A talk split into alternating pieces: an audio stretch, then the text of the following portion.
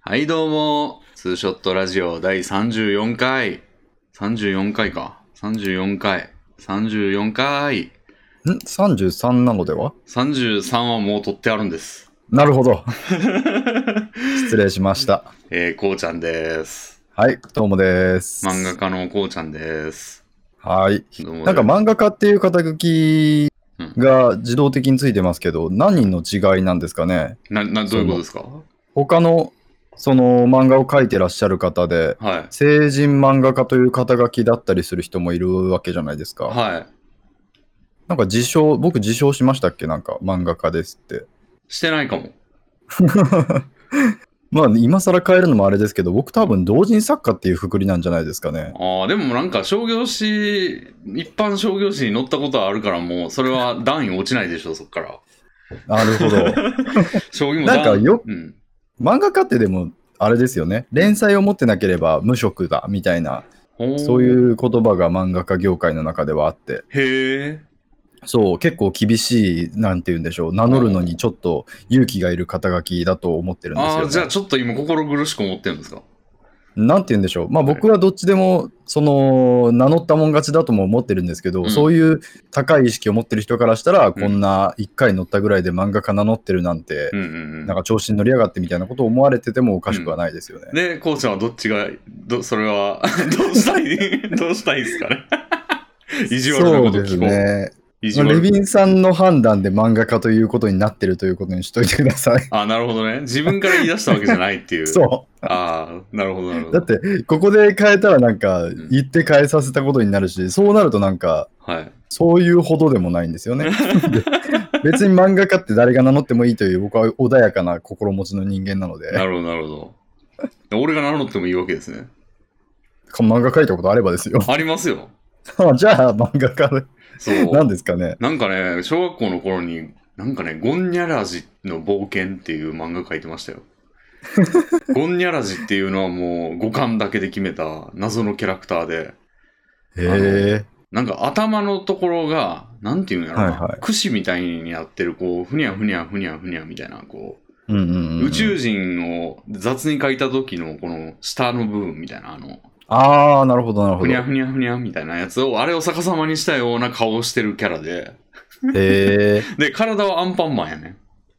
ああ。珍しいよな体だけアンパンマンってまんまのまんまなんですかまんまあのベルトがあってマントがあってっていうあれあの部分ね、なんか書くの慣れたんよねあのなんかすごい模写し模写というかそのそのアンパンマンのグッズが多かったから家にい家にというあかーその赤ちゃなるん赤ちゃんの頃じゃないけどさすがにえっと幼児の頃に見てよく見てたからアンパンマンの形状を覚えてて、うーんななんんかかなんか絵描く時とかにそれ描いてて珍しいですね。そう、んアンパンマンのエッセンスをそういう風に用いてオリジナルキャラクターを作る人って。だからでも顔のそのふにゃふにゃふにゃのところ以外は全部アンパンマン。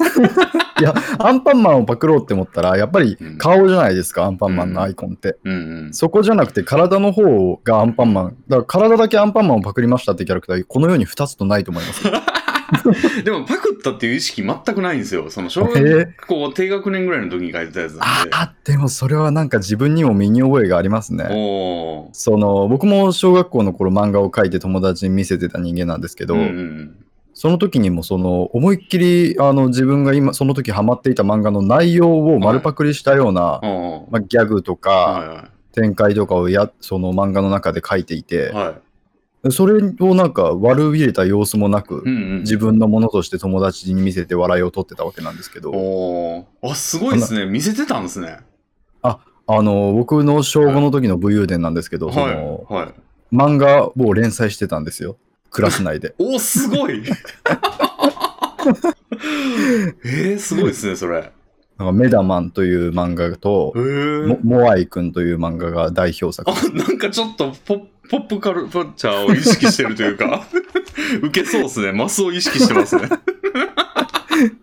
いやーなかなかだから当時クラスではその漫画を自分で作って見せるっていう文化がうんそれきっかけに流行りだしたんですよ。あ流行りだしたすごいですねなんか、ノートの、うんその B、B5 ですかね、普通のサイズのノートうん。をうん。真ん中で、えー真ん中でというか、1ページ切り取って、うん。それを4分の1かなにした、しあの、小冊子へえ、ああ。がスタンダードサイズでしたね。はいはいはいはい。あ8ページぐらい、あ 4, 4枚ぐらい切り取ったら、うんえっ、と、16ページ分ぐらいの漫画が出来上がると。なるほどね。ああ、俺はね、一切見せてなかったんですよ、人に。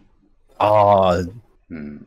で、小回りも、なんでしょうね、はいはいあの、えー小回りはもうノートが、を、だから4コマ漫画みたいな感じ。4コマ漫画のノート全体を使ってる版みたいな。だから縦に線引いて、横にうんうんうんうん3本線引いてもう完全に全面を8分割したみたいなああ、はいはいはいはい。感じのやつに、もう、ゴンニャラジが、こう、なでもどういうストーリーやったのゴンニャラジ以外覚えてないな。一人で、一、一キャラクターでは漫画成立させづらいですもんね。うん、なんか出てきたんやと思うけど、多分脇役しかいなくても、ゴンニャラジ推しやったんやと思う、ずっと。えレギえュあラあー、、レギュラーそいつだけ。ネームドキャラクターはゴンニャラジのみで。うん、ああ、でもそんなもんですよね。僕もモアイ君になんか、うん。本当にスマイルマークみたいなキャラクターが出てきてました けど、ああ、もうモアイ君の創造性に対してなんかもう、すごい雑なん ですよ。残りのキャラが。 なるほど、なるほど。すべての創造性をモアイ君に振ってるからう、ーん。三角に顔があるやつと丸に顔があるやつでしたね。ああ、なるほどね。 あストーリーとか覚えてますその時から出た。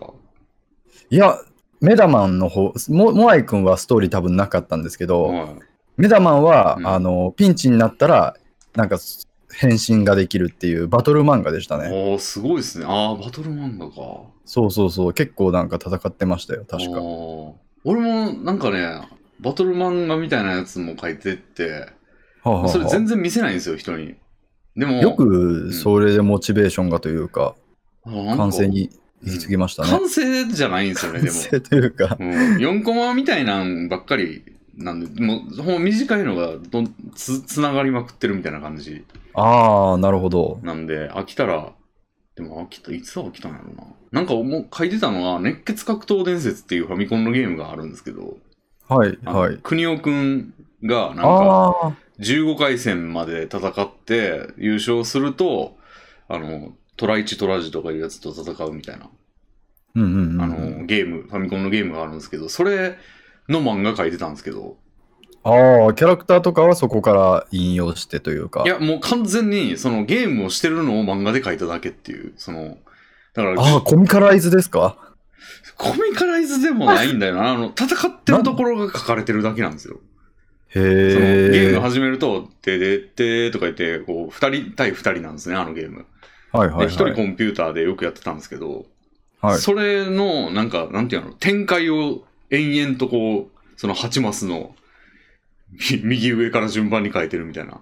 ああ、なんかじゃあ感覚としてはアクションパラパラ漫画というか、パラ、そうですね。で、な下んかに、まあ展開を順に書いていくっていうことですよね。うん。で、しへー下に常にあの、スマブラのあの、パーセントみたいな 4, 4つ並んでるはいじゃはないいですはかいはい。あれみたい。いに HP が書いてあるんですよ、全全コマに。えー、 あで、なんかじゃあもんうスクリーンショットを並べたみたいな感じの。そうです、そうです、そうです。そうです。ああ、それはなかなかうん。個性的ですね。そう、変な漫画書いてたんですよね。えうー、ん。でなんか敵を投げて、針に刺さって、目ん玉飛び出てるみたいなやつとか。ああ、実際のゲームにはそういう展開は、そシーンはあるんですかありますありります。ああ、なるほど。もう完全になぞってるだけです。へえ、あれじゃないですか。だからもう、あの、古代人が作った実況プレイ動画じゃないです か。ああ、そういうことかもね。じ実況というか、プレイ動画の。プレイ動画ですね。もう実況プレイ動画絵巻ですよね。うん。だって、で一切のその他人、なんていうんですかね、あの、ちびまる子ちゃんのあの、ナレーションみたいなやつとか一切ないんですよ。ですよね。単に、しかも会話文も全くないんですよ。そう、だからプレイ中の戦闘ししてる、そのフェーズですもんね。そうそうそう。でも、はいそれを俺が書いてたモチベーションは、その、熱血格闘伝説って、相手のマッチング完全にコンピューターがやるんで、その、はあはあはあ次こいつかよ、みたいなのが強いやつだと嫌だな、みたいなのがあったんですよ、やってた時。はいはいはい。で、自分の思い通りのやつと戦いたかったんですよね。ほだー。から、その、あの、戦い、次はこいつだ、みたいな、こいつたちだ、みたいな、その2対2なんで、なんか、ああう。ん、なんか、御堂大芝とかいう柔道家のコンビとかいて、こいつと次は当たるんだ、みたいな。ああ、のなるほど、なるほそど。う自分の好きなやつと当たるために書いてたみたいな。その自分の紙の上では自分は相手を選べるわけですからね。そうそうそう。実機では選べないけどっていうことですよね。そうそうそう。へそこに喜え。びを感じてたんですよね。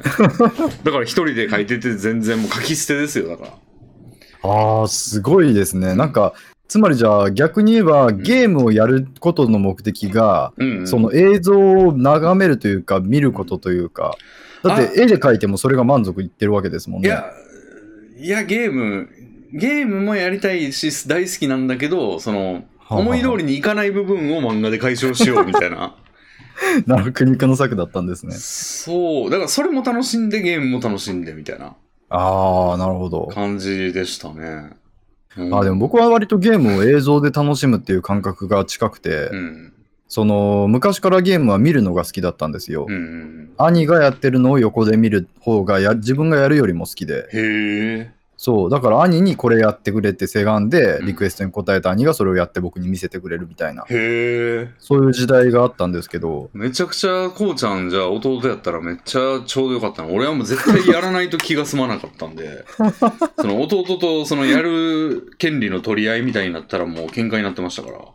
確かに兄としては気分良かったでしょうねうん。だだから僕それ見るのが好きだったからっていうのもあってゲームの絵を描くのがそういう意味でも好きだったんですよああ、なるほそうど。結構プレプレイ画面を模した絵みたいなのも多分いくつか描いてたと思います、あね、あ。で、なんか中学になると、中学ぐらいかな、中学入るか入らんかぐらいの時に、あの、ファイナルファンタジー7の、はいはあの、解体新章っていう攻略本があったんですよ。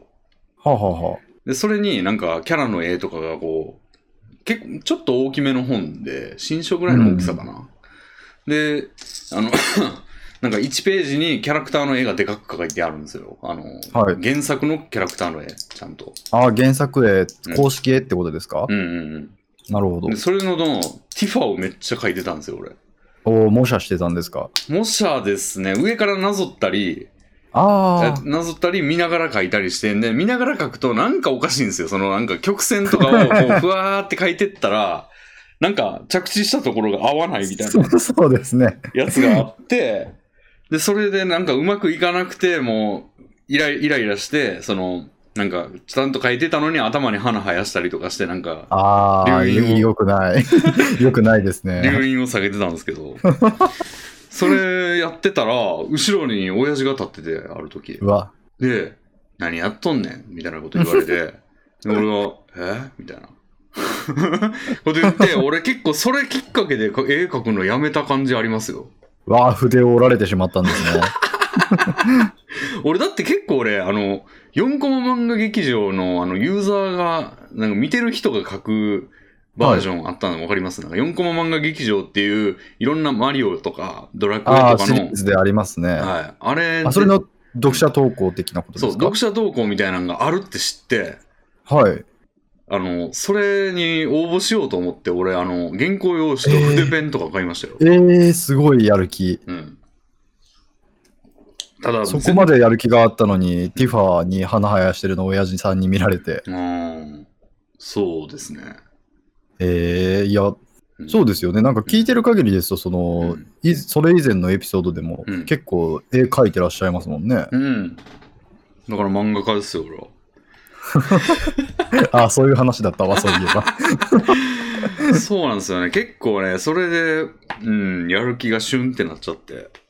ああ、絵心あるっていう感じですね。なんかエピソード聞いてると。英語、でも下手くそのままなんですよね。なんか俺結構技術系のやつ全部そんな感じなんですよね。ギターもそうだし。えー、ギターもやってはいたけど、めちゃくちゃ下手くそなんですよ、 俺。うん。全然、うん、弾けなくて。でもなんかやり始めるっていうことは、好きは好きだったみたいなことなんですよねそ。うなんですよね。ああ、まあでも技術が上達しなかったみたいな。うん。へえ。そうですね。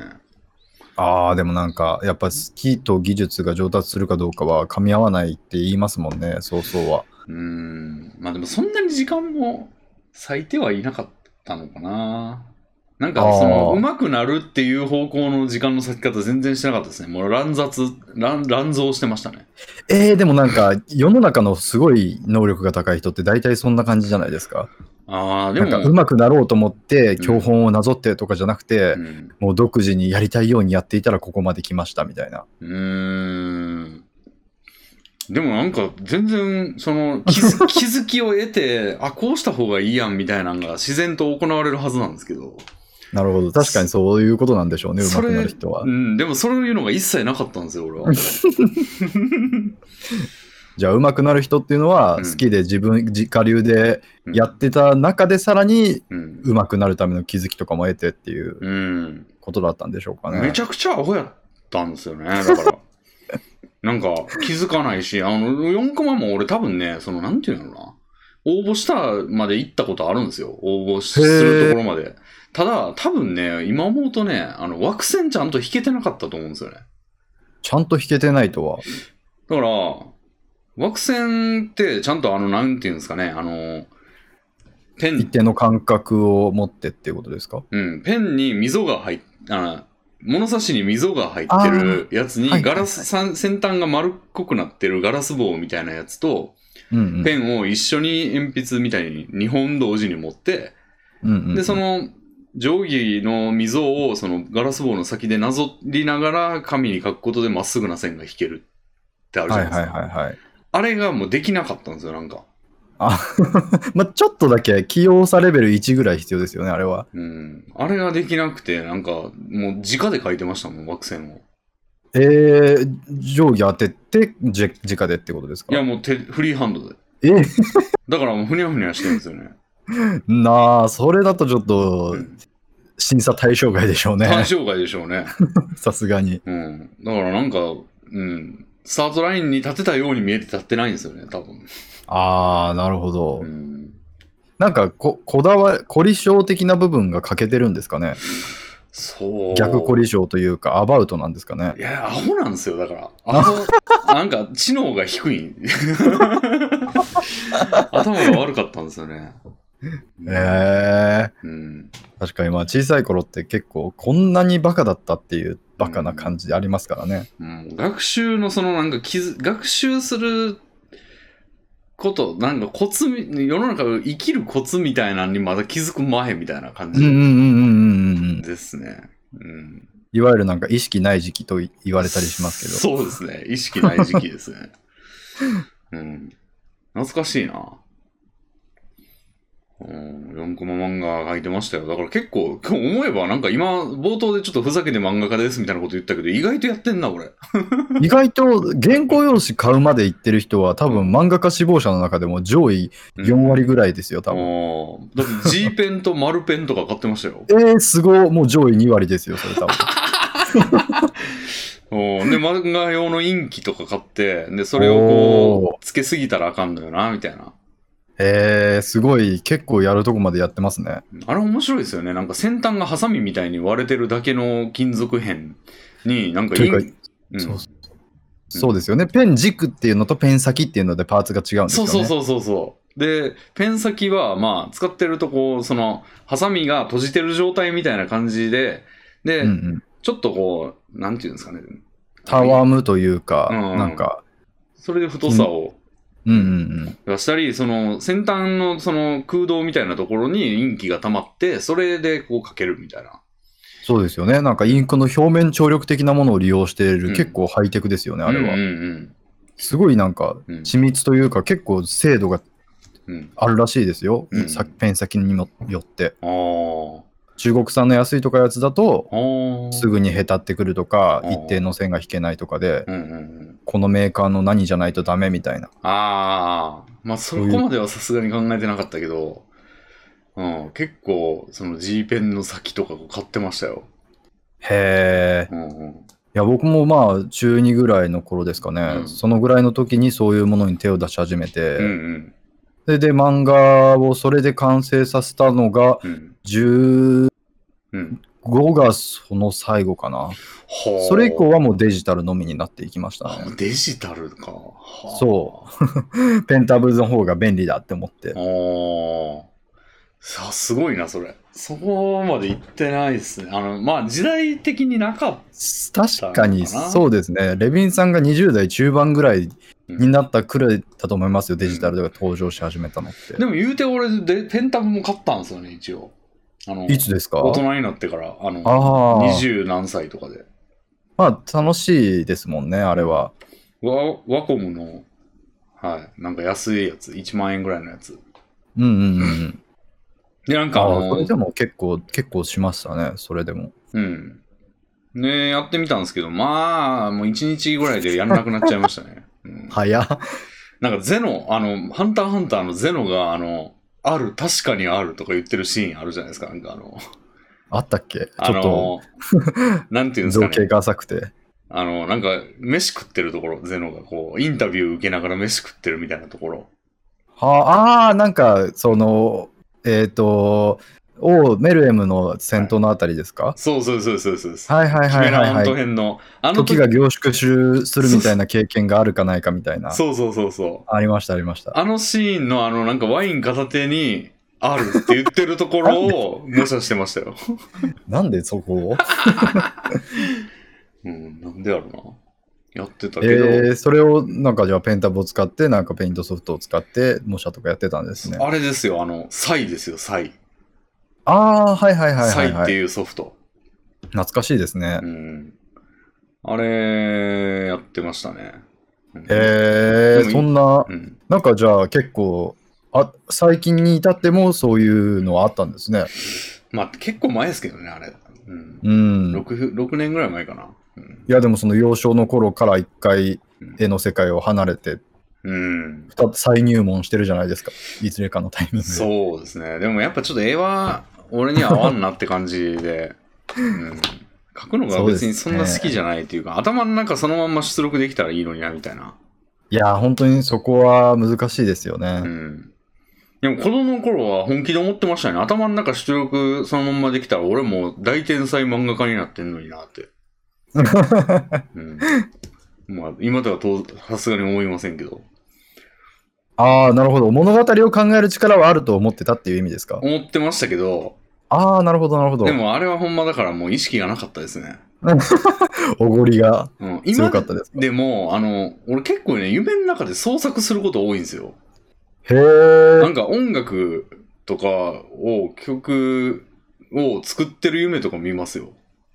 なんかすごいクリエイター気質なところありま すねやたらとで、本ゆ人が見え隠れしますねで夢の中やと、んであと物語もありますね。物語作ああってる時とかもあって、で、その時、必ず決まって、夢の中では俺、めちゃくちゃいい、これも世の中に出したわ、あおこれ、あ、あの、宝くじ引きました、みたいな。あの、宝くじ当たりで当てきましたわ。ああー、これ世に出したらもう俺大金持ちやみたいな感じで目が覚めるんですよ。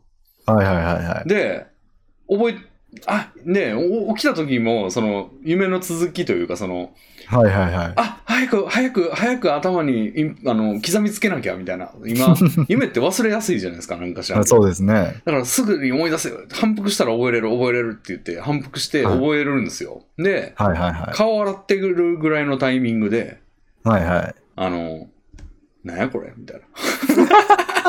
い。いや、それすっごいわかります。ありますね、そういうことって。めちゃくちゃおもんないやんけみたいな あるんですよねでいも、や ー、なんなんでしょうね。なんかだから、うん、夢の中では、嘘で感動が作られてるっていうことなんですかね。そうなんですかだからね物語だったり、音楽の旋律だったりは、ん持ち越し可能な本物なわけじゃないですそうでかす。そうですだからでも、感動部分が完全にうんフェイクなんですそうよね。なんですよねでお 音楽は結構持ち帰れるんですよああ、でそうでしょうね。多分ね通算5曲ぐらいは持ち帰って財布までしたんですよ、すご っそこまでやるってなかなかですね。うん、旋律だけですけどねうん旋律だけ財布して聴いてみたらなんかの曲なんですよ大 体 なんかでも完全に一緒じゃないんですけどこれとこれの組み合わせっぽい感じやなとかへえ、になって夢の中では気づかなかったけど。うんうん、そうなんですよねうんでも一曲だけなんかまあ出してないですけど世にあの結構オケまで作ったやつあってすごいですね。それで。うん。俺が夢で作曲した曲やって言ってう、ん。なかなかちょっとドラマチックというか、うん、天才っぽいエピソードですけどね。でも最後までは作れなくて、あまあ、曲もね、やっぱね、文章書くのと似てるなっていう部分があって、その、A メロ、B メロ、サビまでできたんやけど、なんかそこでやめちゃう時があって。あ。へえ。あとはなんかじゃあもう前うん。い前奏とかの段階が難しいってことですかや、あまあそうですね。部分的に欠けてて、そこが、だけが、まあ、あーほんまちょっとやねんけど、へ5%ぐらいができなくて、もうなんかめんどく,、えめんどくさくな ってやめるとか。へえ。とか、なんかサビも繰り返しとかすると、時々ちょっと変えないと、なんか平坦になるじゃないですか。まあ、ありますね。あの、なんていうんですかね、あの、グレイの However とかやと、絶え間なく注ぐ愛の名をってなるんですけど、うなんか、絶え間なく注ぐ愛の名をみたいな、こう、ちょっとここう、あーみたいな、うん。あります、ありますね。あはいらいうのをどっかで入れるはずなんですけど、サビとか。はいなはんい。かまあ、入ってる曲多いですよねう。ん。それが思いつかんからやめたみたいな。 ええそこはだってでももん本当に隠し味レベルのものだからなかったらなかったでいいところなのではいやー、なんかね、 なんか、それ、でもそれで死蔵してるやつ結構ありますね。えー、もったいないですねなんか、うん確かにでもちょっと音楽ってそういう部分が難しいのかな絵とかだとうんやっぱり下書きでもありがたがられるじゃないですかあ下書きだけどと完成までいかなかったけどあげますみたいなのめちゃくちゃあるじゃないですかあ、あ音楽でああいうのってちょっと見かけないですよねあ、ああ、確かにね。結構だからシビアなのかなあーでも俺がその時は完璧主義やったんかも。ああなるほど完成してる状態じゃないとなんか発表したくないみたいな。今やったらもうなんか思いついたとこからもう片っ端からやれやみたいな感じですけど。まあ今の感覚になってからもう音楽ちょっと作んなくなっちゃったんで。ええうん。うん、結構ね、苦労が多いんですよね、音楽作るの俺。ああ、そうなんですか。俺コードが全くわかんないというか、原理が全く分かってないんで。お、感覚派じゃないですか。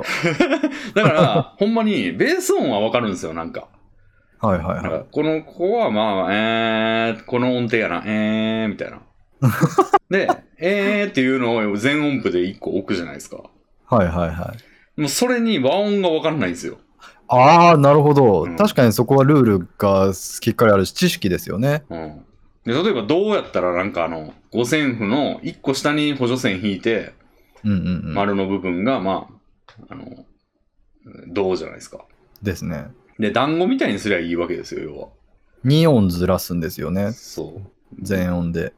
そうなん、 ただ、全音で2音ずらしつつも、うん、なんか3音ずらしたりとかして、んなんかちょっとうん。長調が単調になったりとかあるらしいですよね。ああ、なんかドミソなんですよね。だから、うんうんうんうんだから団子みたいに全部、線の間やったら全部線の間やし、うんうんえっ、、と、なんていうんですかね、棒のとこやったら全部棒やしみたいな。はいはい、やはねい。んけど、あれでもなんかミーとファーのところに国権ないから、あっこはちょっと違ったりとかするんですよね、なんか。ああ、そうですね。うん。だから半音のベ半音をベースとして考えてうん何音離れてるかっていうのが正解らしいですけど、うん。難しいですよね。そう。だからそれが全然わからんから、もう勘なんですよね、毎 回。基本的あなんにかその団子状態にして、で、なんか違うんですよ。その鳴らしてみたときになん鳴らかしてみ不た協和音的になるってそこうとだでからす真ん中1個下げたり上げたりとかしてあーっていうのをずっと延々とやってるんでなんか、うん、もうしんどいんですよねで聞いわゆるいてぎうん、ギターのコードの話ですよね。そのギターのコード A は何と何と何が鳴ってるっていうのをそのうん音階として知らないっていう話ですか。ギターのコードそのコードもなんかメジャーとマイナーとありますね。セブンスとかマイナーセあるじゃブないンですスとかありますよかね。それも意味が分かってないんですよよくあだあ。からなんか確にベース音 A やけどうんうんうん、ここは A で A マイナーとあ、るべきなのか a マイナーであるべきなのか a セブンスであるべきなのか a マイナーセブンスであるべきなのかわああ、かんねえって言って、もう 4, 4通りあるじゃないですか、その4つで言ったら。そうですね。で、大体こう、音楽って、まあ、サビの1個目の出だしだと 4, 4つコードがある感じになるじゃないですか。うんうんうんでも、4×4 の4乗ですよね。ああ、確かに。いちいちやってったらちょっとだるいですね。そうそう。だから 16×16 やからなんぼ ?256 うん。通り、だるすぎますよね。いちいち試してたらまあだるいですけど、まあそこは知識がある人だったらサクッとうん、そ当うてそうはめていけるんでしょうね。そうそうそう。でも俺は全部勘なんで、毎回。てか自分が置いてる並びが、それまずマイナーなのか、メジャーなのか、セブンスなのかも分かんないんですよ。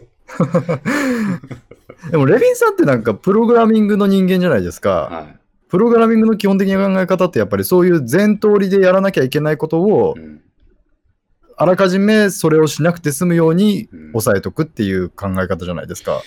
うんだからなんか音楽をする上でもその最初に学ぼうみたいな気持ちにはならなかったわけなんなですらかなかったんですよね。なでだしかょうらこれね。は意識ない時から続いてることなんで、その、あやあっ、て目るの覚めてからも音楽に関してはその意識を応用する気にはならなかったんですなね。らなかったんですね。ちょっとそれは不思議ですよね、なんか。うん。しかもそのやり方しか知らん し、そのやり方しかやってきてないから、なんかそのまんま行って、なんかめんどくさ、やめようって言って。ええだから最近はもう、ここ数年は全然やってないですね、作曲とか。なるほど。やるとなったら勉強からってなると、まあまあ、それはそれでだるいですもんね。うん。うーん。で音楽聴かなくなったっていうのもでかいですね。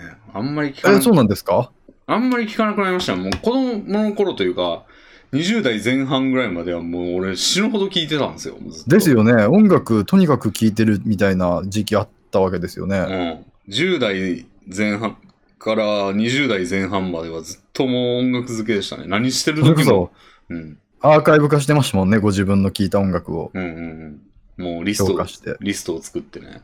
ね。なんですけそど。れほどまでに情熱をかか傾けていたのに、もう、うんそう。ええなんか聞かなくなったのなんやろな。うーん。やっぱ配信でちょっとその著作権みたいな感じになってきてからかな。うん、なんか変な、なるほどって感じだけど、そんなんでやめちゃうんだっていう感じもあります、それまではなんかゲームとかしながらでも永遠に聞いてたんですよ、ずっと。何してる時うんうんうんうも。んで、配信してないし、人とも喋ってないから、延々とそれ聞きながらなんかゲームしてるじゃないですか。ああ、なる ほど。やけど、配信するようになったら、それに大部分の時間を取るようになって、うん。はで、いそこで音楽を聴けないじゃないですか、その怒られるから。はいはいはいはい。だからなんか聴かなくなったんですよね。あ、じゃあもう見事に配信に置き換わってるじゃないですか。そういうことですね。えー、うんうんじゃあ配信をするようになって、レヴィンさんのその音楽うん。うんを消費する情熱がちょっとうん。なくなっちゃったんですね。そうですね。へえ。もう毎週、だからカウントダウン TV の1位から100位までのニューってなってるやつは全部聞いてましたもんね。いや、それなんかすごいですね。音楽の楽しみ方としてちょっと、すごい執着を感じますね。お ー。そ並う。ならないですよ。うん。だから掘り出し物とかもありましたよ。うん。結構。へえ。うん。懐かしい。なんか音楽をうん。聴くにあたっうて、んなんか自分でその、こういう系、俺がこう、俺はこういう系が好きだな、みたいな先入観みたいなもの持ち始めたりしません俺でもノンジャンルというか、俺演歌とクラシック以外は何でも聞くんですよね。へえ、あうあ、んだからこそ続いたんですかね。なんか僕うん割と、こういうのは好きで、ああいうのは好きじゃないみたいなものを決めてかかっちゃうところがあって、あそれでなんか割とすぐに飽きちゃうというあ。あか、あ。なんかだからもっといっぱい聞くといいのかなとか思ったりはするんですけど、そうですね。俺何でもだから100位まで聞いてましたから、まあそれはポップス。そうですよね、んそこまでやれるのすごいなと思って。うん。だからわけわからんのとかもありましたけ ど。うん。へそれは、でもそれでもいいなってね。あの、変な曲をこう中二的にこう好きになるみたいなのがあって、俺ノイズっていうジャンルがあるんですけど、え、ああうん、尖ってますね。もうね、ノイジーとかじゃないんですよ。ノイズなんですよ、マジで。あの、うんうんうんブブブブブブブブブブブブブブブブブブブみたいなやつが曲曲って言って公開されてるんですよ。あの、ありますね。はい。なんかあの、特にね、あの、なんて、ミュージーやったかなミュージーっていうあの、MP3 が公開できるサイトがあったんですよ。ああ。自作。曲を。あの、今有名なあの、凛としてしぐれっていうバンドいますけど、はい。あの人たち、そのミュージーってサイトに結構曲を投稿してた人たちで、へえ。 俺そこで知って、いいなと思って聞いてたらメジャーデビューしてみたいな感じだったんですよね。おおすごいですね。うん。だから、それ、そこでね、あの、ジャンル別のランキングみたいなのがあって、はい。で俺一回だけランキング入ったことあるんですけど、そのサイトで。へえ、すご。それがなんかあの、めっちゃしょうもない、しょうもなくはないですけど、あの、オルゴール曲みたいなやつで、はいはいはい。なんかこれで入るんかよってお当時思った記記憶があるんですけど、へえ。もっと俺はロックで入りたいのにみたいな。やのになんかエロゲの BGM みたいなオルゴールみたいな曲とかピアノ曲みたいなやつでなんかはちょっとだけ8位とかに入ってへえ。なんかなんだよみたいな思ってたんですけどまあそれでなんかそのでジャンルにノイズっていうのがあるんですよあ、ジャンルとしてあるんだ。確かジャンルとしてあった気がするあのランキングにもそれを聞いておおこれは尖ってていいなみたいなまあ、尖ってるの代表格ですよね、ジャンルとしてはう。ん。ノイズ、ノイズっていいな、みたいな。あと変拍子大好き。ああ、はいはいはいはい8分の7とか最高みたいな。はい。数えちゃいますよね。うん1、2、3、4、5、6。ああ、ここで戻ったみたいな。うんうん。やし、あと、あの途中で変わる拍子、ててんん変拍子でいいんかな転拍子。まあ、変拍子の一種ですかうねん。だから3、7、15とか。うんうんうんうん。なってまた3、7、15とかなってるともう最高でしたよ ね。だからあのディル・アン・グレイっていうバンドのはい。脈っていう曲曲があるんですけど、めっちゃ変な曲なんですけど、あれ確かね、なんかね、3535とかなんかな、35もっと変やった気がするな。なんか、へーイントロからめっちゃ変なんですよ。もはあはあはあはう、あどういう表紙みたいな。で、B メロで4拍子に戻るんですよ。ああ、なるほど。最高ですよ ね。最初めちゃくちゃ変に思わせといて、なんかそこで普通に戻るっていうのがもう最高にクールでしたよね。ああ、でもそういうのたまにありますよね、やっぱり。うんさサビのところではうん、なんか、元に戻るからこそ気持ちいいんですよね。うんうんうん。そういう意外性好きなんですよね。へえ。とかいう感じで、なんかもうとが、あの、そういうのめっちゃ好きでしたね。うん。で、もうそういうなんか尖り倒してんのばっかり好むのかと思いきや、こう、なんかドストレ、ドストライクみたいなやつも好きな自分が好きみたいな、その、例えば俺、慎吾ママのオハロックっていう曲が昔あったんです けど、ありましたね。あれを普通にいいと思って好きだったんですけど、おーあれドポップじゃないですか。まうん。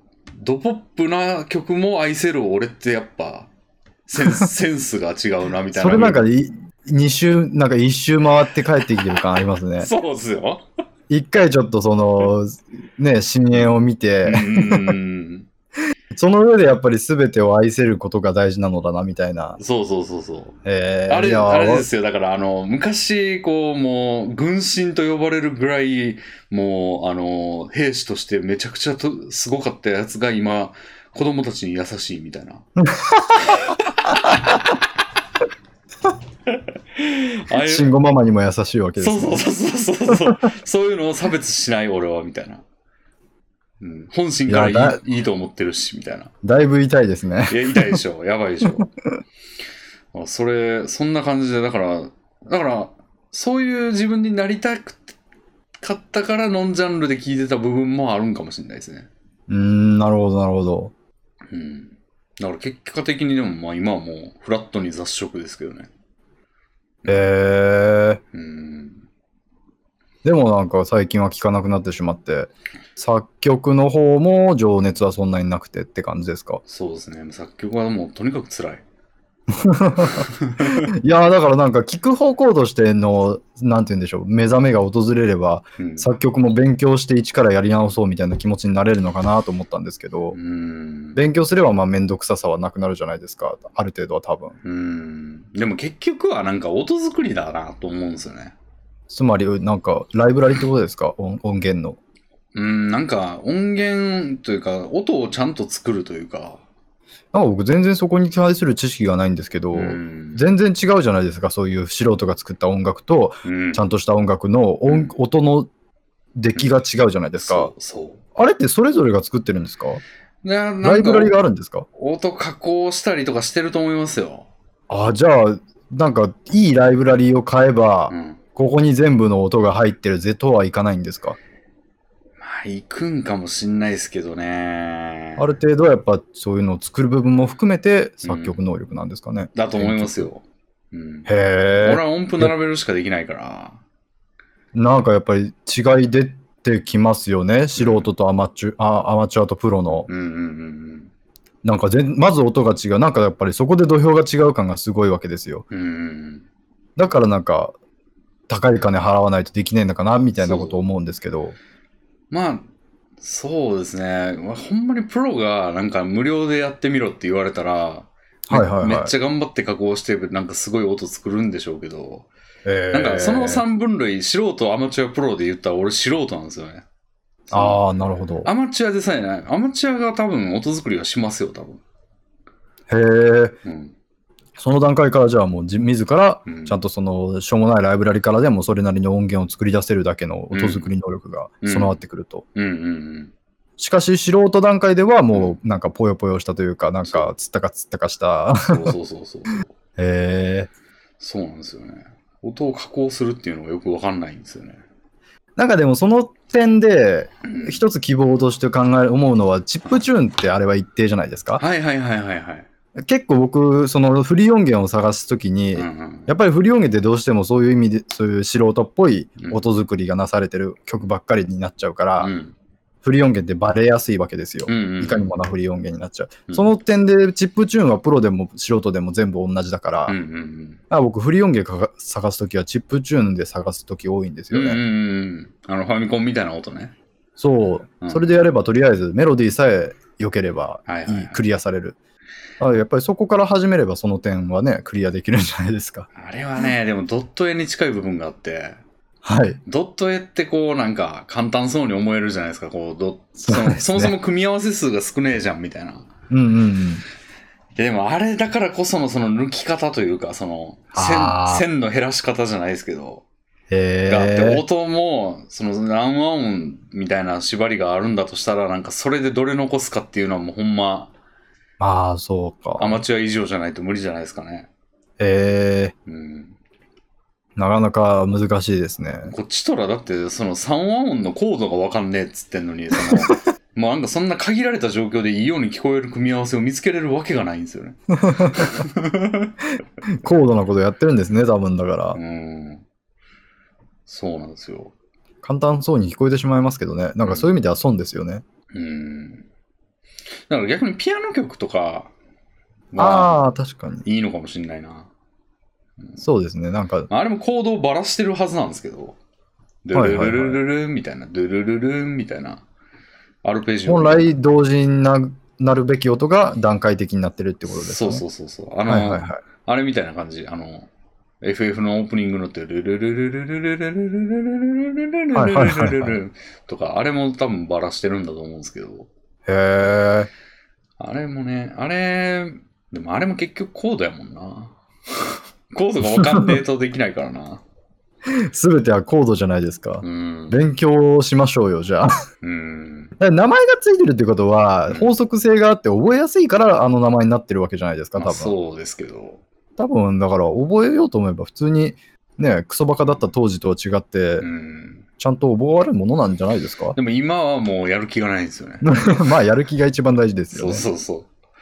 今はもうプログラミングでいいかな、みたいな。いやー、わかります。なんか、うん一つ技術技術を身につけてしまうと、うん音楽を一からとかいう気に絶対なりませんよねう。ん。あもう完全にそれですね。うんなんか、絵という技術を身につけてしまってる自覚が生じあるから、うん。なんかプログラミングに本気になれないとか、音楽やろうと思えない思えないとか、うん。なんか、うんもう自分の現職業を固定化してしまってるんですようね。ん。そうなんですよね。それはなんかちょっと考えないとなーって思いますね。もったいないのかもしれない。いや、もういいんじゃないって感じがしますけど ね。専門いや、なんか、うん。うん、そうですね。でもなんかできないわけではないじゃないですか、おそらくやろうと思えば。まあ、そうですけど。うん。なんか、それなのになんか、でき、絵ができることに、音楽、絵ができることによって、プログラミングができることによっうて、ん。やらない、やれなくなってるのってなんかゆ変じゃないですか。いや、だってでもそっちの方が明らかにいいもん作れるからね。なんか、なんて言うんでしょう、可能かどうかは、うん。その、独立して存在してるはずなのに、片方ができるようになったことによって、かうんもう片方が不可能になってるみたいな状態じゃないですか。まあ、そうですけど、実際にはそのメモリの無駄遣いみたいなものってないわけじゃないですか、おそらく人間には。ああ、まあそうですね。実際別に A にメモリが割かれていても同じ条件でプログラミングをゼロから学ぶことはできるはずなのに。ただ、なんじでゃあ、じゃあ、じゃあですけど、あの、ネトゲをやってたとして、はねい。キャラクターを複数作れる、ああの、ゲネネトゲーラグナロクオンラインみたいなやつ。あ。はいはいやはとい。して、レベルをまあ最初のキャラでめっちゃ上げてレベル50になりました。うんうで、んレベル。50にかなうような経験値を得られる狩り場で、アイテムもめっちゃお金もザクザク、みたいな狩り場に行けるようになってますっていう時に、レベル1のキャラ作って、そいつで金稼ぎしますかっていう話です よね。まあそうですよね。難しいですよそうね絶。対50でずっと使った方がお金の時給高いです よ。うんまあ時間が有限だったらっていう前提ですよね時。間は有限ですもん。だって。まあ、いやでもだから、時間は無駄になってる部分いっぱいあるわけじゃないですか。無無駄にしてる時間たくさんあるわけじゃないですかい。や、でもそれは無駄って言いつつも、そんな、だって遊んでる時間が全部無駄って言い出したら、もうすごい修羅の道じゃないですか。じゃあ必要な休暇だってことですかね、じゃあ。うんうんなるほど、なるほど。うん。うん。そう。いや、でもじゃあそのレベル50の方のレベリングを一旦止めて、その時間を一旦止めただけじゃ、レベル1が2になるぐらいですよ。 厳しいいですね、そう確そうかに。で50の効率で1のやつを同伴して育てられるんだったらめっちゃいいですけど、そうですね、それができればいいですようね。ん、経験値そのドラクエとかみたいにパーティーに一切すれば経験値もらえるわけじゃないですからねその走り続けないといけないっていう前提がおかしいと思うんですよね。うーん実際にはそうなのはわからん、わかるんですけど、うんなんて言うんでしょう、新しいことを学ぶ時間、うんまあ資格の勉強とかもそういうことになるんですかね。ななぜそれが止められなければならないのかみたいなうん、ちょっとした知理る不尽感。知っただけでレベル上がれるやつやったら結構ショートカットできると思うんですよ。うんうんただ修練が必要なやつ、そのもうとにかく時間かけて何回もやらないといけないギターとか、はいはいはあい。れだってなんか要はこういうことでしょっていうのが分かったって、それを弾けないと意味ないじゃないですか。そうですね。でそれにはもう、ほんま実時間が必要じゃないです か。それのレベル上げにかけてる時間で、うん、もうすでにレベル50の方で、なんかやった方が、レベル50相応のものが1個できるぞ、みたいな。いや、もう全くそれで今行き詰まっていて、うんその VR のゲームを作ってるみたいな話をしたじゃないですか、前はいしたんですよ、前回のラジオで。えええそれが、やっぱりそのプログラミングえうんの技術をうん求める精神が生まれなくて、うんそういう意味でもやっぱ絵が描けるから、うん例えばこういう表現をうんしたいんだったら、うんこれはもうゲームで表現するんじゃなくて、漫画で、まあ、やった方が自分の現在持ってる能力うんにも合ってるし、いいんじゃないかみたいな。うんわざわざゼロからプログラミングを勉強するようなことしてうんうんやらなくてもいいんじゃないかみたいな気持ちになっちゃうんですよね、どうしてもん。いや、正しいと思いますけどね、その方が。やっぱ専いや門もう性を持った方が、あの、効率いいっすよ。そうですよね。そうそうですよね。効率は全くもってその通りでうすね。ん。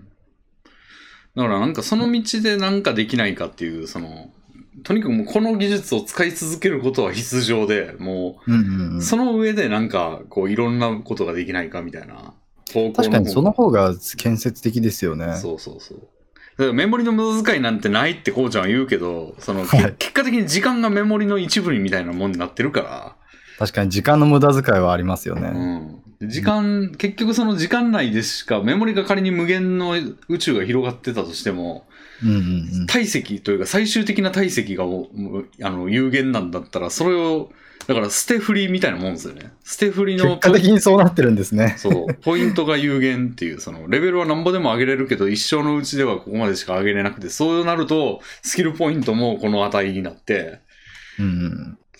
でそれをこうレベル低いしょうもないもう1のままでいい能力とかに振っちゃうとそのあー一番伸びてる能力に触れなくなっちゃうみたいな確かに。いやでもこれはなんかちょっと、傲慢な言い方ですけど、うん仮にだから、その、今一番伸びてるレベンさんだったら、プログラミングスキルが、うんほぼ頭打ちであると。うんうんどんだけ経験値をそこ注ぎ込んでも全然レベル1も上がらねえぞみたいな状態になってなっちゃってたとしたら、はいなんか他の能力値上げに行きたくなりません でもねプログラミングやってて思うんですけど、はいあの高い能力はあの自然じ時間を自然に過ごしてると下がるんですよレベルそれは悲しすぎる。維持するの確かにそにれはあるかも時間を費やさないといけないんですよねああ、確かにプログラミングは特に技術移り変わっていきまいすよや、ね。正直漫画もそうなんじゃないかなと予想しますけどね。あの、というのあはほん時代についていけない。だって昔うあーまかった人って今そのままの絵柄で言ってたら今通用しないよみたいな話あるじゃないですか。確かにそうですね。アップデートしていかないといけないんですよね。プログラミングもそれなんですよ。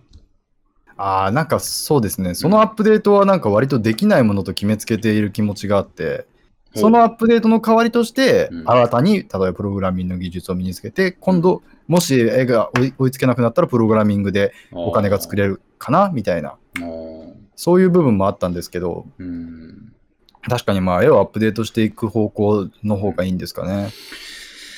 すまあ、そうですね。まあ下がり方がその位置に戻るじゃないですからね。 そ絶対うですね。うんくねくねハニーが常に横でこうレベル下げてくるみ たいな。ちょっとたまに下げてくるみたいな感じやから。まあ、それでも借り続けていればなんとか。そうそう。すぐ、すぐその場で敵敵倒せばレベル1上がりますからね。そ のでもそれを放置してると何回か踊られて結構下がってるみたいな感じに。いや、もうそれ本当嫌ですわ。なんで体得した技術が、なんか、うん枯れなきゃいけないのか。いや、そうなんですよね、結局は。うんでも本当にそのそれは身につまされるというか、じ過去の、過去の人となったうん。人々をたくさん知ってますからね。うん。知ってますというか、実際、あ、この人昔の、昔はものすごくもてはやされたんだろうな、これで。でもうん。デ、デジタル技術がうん。身につかなくてとかう、ん。ね、絵柄が古くなってしまってとかでう、ん。全然誰にも見向きもされなくなっていったであろう絵師たちがいますからうね。ん。うん。そうですね。でもその理屈で言ったらもう恐ろしいですよ。二次元イラストおよび漫画なんて、あそれが僕 VR への情景、ど VR に憧れる理由なんですよ。ほ VR 技術が今後台頭してう。う、ん。それが当たり前のものになったら、うん。ペラ紙一枚の上に表現される漫画や絵なんていう技術が、うん。何の心にも響かなくなってしまうんじゃないかっていう。おお。だいぶ先を見てますね。いやでも50年生きるつもりありますからね、全然。今から。そう、50年僕は食っていかなきゃいけないわけですよ、自分の腕で。あーそう考えると、どこかのタイミングで、うん絵絵で生み出されるお金がなくなったら終わりじゃないですか。 うんうんどこかのタイミングで VR なり 3D なりにうんうん。切り替えれる分岐点はもっと期待ですようね。ん。まあ、わかんないですけど、絵がどこまでも通用するかもしれないし。うん。いやー、そんなこと言ったら、プログラミングなんてできないですよ。だって、まあ、そうですね5年後どうなってるかさえわかんないんだから。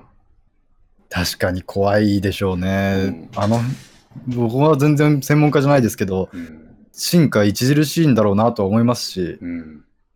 だって10年前にさ、存在しなかった言語がもう山ほどありますから ね。今主流な言語も新しく生まれてきたものなんですかうんまあ、生まれたのは実は古かったりするんですけど、その、実用され始めてきてっっていう意味だ。だともう10年前と結構様変わりしてますね今へえ。うんそれって何をも、何のために生まれるんですか、プログラミング言語って。そうですねだって昔のものじゃ応用き、応用が効くからプログラミング言語じゃないんですかうーんいややっぱより良いより良いかあーその不満点を改善したみたいなこととかあもあ、っとまあ、じゃあまだ進化の途中なんですね。いやずっとじゃないこれはえー、なん何のために進化するんですかだってうん解消されたはずなんじゃないんですか問題点は。いやいややっぱいろんなことが得意な言語とかいろいろありますからねへえ。テキスト処理が得意だの、まあ、AI、まああれもライブラリが充実してるってだけかもしれないけど、Python とかね、あのでもそうやって置き換わっていく中で、うん。プログラミングを習得、新しい言語を習得しようと思ったら、ほぼゼロからのスタートになるんですか、やっぱり。まあ、いや、だいぶ下駄は履けますよ。ああ、そうそうそうまあでも、それでやっぱり覚えて、しがみついていかなきゃ、プログラマーとして一生やっていくっては不可能だと考えられるわけですうね。ん。ねやっぱなんか、こだわりができてくるんです よ。例えば、ほわんまね、まさにね、今のプロ、今その、1月か5日ですけど、今、ええ仕事始めが4日で、なんかだるいなと思いながら、新しい職場というか、現場に行って今やってんですけど、はい。まあ、コードがひどいコードで、誰の、えその、そこの前任会社者、の前任者。ああ、なるほど。まあ、正直、あの、前任、なんかね、その現場ね、なんか炎上して、ああの前の会社が逃げ出したみたいな現場なん ですよ。だからあ、あ配ープ線、ログラマーを担わされてるじゃないですか。そう。で、前のコードがクソコードなんですよね。えで、そのレイルズなんですけど、なんかへー、前のそのやつがレイルズ嫌いらしく て、なんかレイルズの作法に全然沿ってないクソコードをいっぱい書いてるんですよ。えええでも、そんなことしてたら、もう、そんな炎上もするし、あの、炎上するような羽目になるし、あの、まあ、嫌われますよね、そういう人はね。まあ実際レイビンさんがそのコードを書いた人を呪ってるわけですよね。まあ、そいつとは仕事したくないなって思い,、 ま、思いますよ、やっぱり。うん。ええだから、なんか、やっぱそういう風になっちゃいますからね、もうあれは。いやー恐ろしいですね。うんまあやっぱりでもだからその下駄を履いた状態で新しい言語を習得できるとはいえども、うん。その前の言語の感覚を忘れられないというかそ使ういたいっていう気持ちはそう捨。てなきゃいけないわけですよね。最じゃあ近の若いもんはみたいなことを言い出すわけですよ。だとすると辛いですね。だってじゃあそうなるとやっぱり意識的にゼロから考えないといけないわけじゃないですか。だから、コツとしては、そう思わないことですね。その、なんていうんですかね。えっと、もう、こだわりを持たないじゃないですけど、い新しいもののいいところを探すとか、い、いところを受け入れる。 だから、そんなこと言ったら VTuber ってクソだわみたいなこと言ってる、そっちの方面はどうなんやって感じなんですけど。 ゲーム実況はお前喜んでやってたくせに、同じような感じでこう世に出てきた VTuber 嫌ってるのってもう老害化してるやん、みたいな。いやーじゃあもうブルせめてプログラミング関係に関してはもううん常に若い気持ちで向き合わないとんそうそうそう食いっぱぐれますね。もう常にあの教えを教えて教えを請うみたいな、謙虚な姿勢で。そうそうそうそううわあ大事なことですね、それはそ。うそうそうそう確かになんかそう、絵柄を捨てきれない人間のうん精神構造ってそうなんだろうなって思いますもうん。んうんうんそれは新しいものに対するやっかみというか、うんうんうん拒絶がどんどんどんどんなんか腐らせていくんだろうなっていう自分の腕を。うんうんうんアップデートをサボったらもうほんまどんどんどんどん経営がもう、うん、ダメダメというかお置いてかれるというかね、うん、悲しい。そうでそれをなんか10年間例えば眠ってた人がパッて起きて10年越しに見たらあれ振るみたいな振るっていうかなんかなんていうんですかね変わってないなみたいなそのかあ変わってる方はめちゃくちゃ変わったなって思うけどそのあたアップデートした人のやつを見れば10年ぶりにパッて見たらすごい変わってんなってああ。あるから、そのやっぱ日々のアップデートがどれだけの、その10年ぐらい一気に、あの、時間が経ってから見たら、めちゃくちゃ変わってんなってなりますからね。うーんなるほどう。ん。ああ、もう大事ですよ。えーなんかう、ん。プログラミングの世界には、うんその、古き良きみたいな言葉ってないんですか古さがいいみたい。まあ芸術の世界ではないから 全然ないか。なあ、うん、まあ、ほんま趣味の領域で言うぐらいですね、それ は。ほんま。そうですよね。まあ趣味の話になってきますよで、ね。問題だらけですからね。古いやつとかも。あ完成されてたな、みたいなんてないですからね。あ。へえ。例えば C 言語とかって、まあ、結構ベーシックの次、ベーシックというかアセンブラーとかすごベいーシックの次で C 言語みたいな感じで昔ながらのってイメージですよね。すけど、あれはまあ確かに何でもできるわそりゃって感じなんですけど、機械語できたら、 その、はい。機械語できたら何でも作れるんですよ、そら。だって0と1を打ち込んでいって。あはいはい はいはい。そういうレベルでの機械語ですか。うん、で、あじゃやあったそられに近いんですか ?C 言語っていうのは。割と近くて、それは ますごあい結構いろいろできるわってやるけど、そのメモリの管理も自分でやんないといけないし、そのへーメモリってさ、なんか32ビットが40 64ビットになりましたみたいなのあったじゃないですか。はい。あれって要は32ビットやとそのメモリの番地を表すためのその何番、住所ですよね。メモリの番地を表すのに32ビットまでしかないと、32ビットって要は4ギガぐらいなんですよね、確か。うん。だから4ギガまでしかメモリを扱えないんですよ、その住所が少ないかうら。んでも、それを64に拡張することによって、その、なんていうんですか、事情分、事情になるというか、めちゃくちゃ上が、上限が上がったわけですよ。なるほど。ああ、あれ何が言いたかったんだっけ、それで。そなうんかね古い。で、そのはメいモリを管理するわけですよ。その、はい何番地に、このデータを、8ビットのイントっていうその数値とかのデータを置いてとかいう、そのポインターって言うんですけど、あ、それすらもじ人間が入力しないといけないのが C 言語ってことですか入力というか、そ入の力、というか。そこを使わないようにするとか、その管理ほうほうほうほうほう。を自分でやんないといけないんですよ。えー、そうなってくるとうん大変なんですね。そう、元はそうやったんですよ。だからポインターが難しいとか、で、ポインターのポインターとかあったりして、その、 なんていうんですかね、その、アドレスを格納してる場所みたいな、その、アドレスをデータとして用いるってことは、そのアドレスを記憶しておく場所が必要じゃないですか。そほうのほうほそこ、まあそういう話があるんですよ。ちょっとうややうこんちしょいでっとすさけっぱ りですね。ど。とかあるんですけど、それがもうほんま難しいんですよ。あー難易度が高いからこそ何でもできるけどう、ん。それではもう誰も扱える人がいなくなっていくからっていうことで新しい言語が生み出されたわでけです、そね。れを考えなくていいあー言語みたいなのが出てきて、それはその分、そのメモリ効率とか悪いんですけど、当然。悪いんだけあど、ーそそういうの書きやすいから、そのへー人手が増えて大きいことがやりやすくなるとか。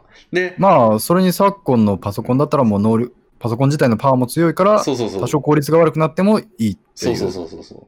あじゃあ、すごい原始的な機械を動かす上ではん C 言語を使った方がいいけど、うん昨今のパソコンで動かす分にはそんなこだわりをする必要はないと。うん。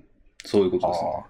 あだから、なへんーか、例えばだから、あの、ゲームボーイの、もうほんま、 はいはいはい容はい量が少ないやつとかって、マップをめちゃくちゃこう、効率よく詰め込んありまで、すなねんか頑張って容量を節約するみたいなのやってたけど、今はそんなんしないですからね。なんか平気で未使用のデータとか入ってたりするじゃないですかー。そうですね。 贅沢に使えますよね、容量を。そうそう。だからどんだけ使っても余りそうな容量ですもんね、最近のゲームのディスクなんて。そう。で、それができると楽なんですよ、作るのが。はいはいはいはいはい。でも、それができるためには結構無駄が多い。けど、無駄にしてたって、まあ、かまへんやろ、みたいなまあ、今時はもうね。そうっていうのがあってで今はどんどん気にしなくていいっていうそのああ、そういう進化なんですね。余裕が生まれたから、その余裕を最大限活用した新しい言語をみたいなことなんですかね。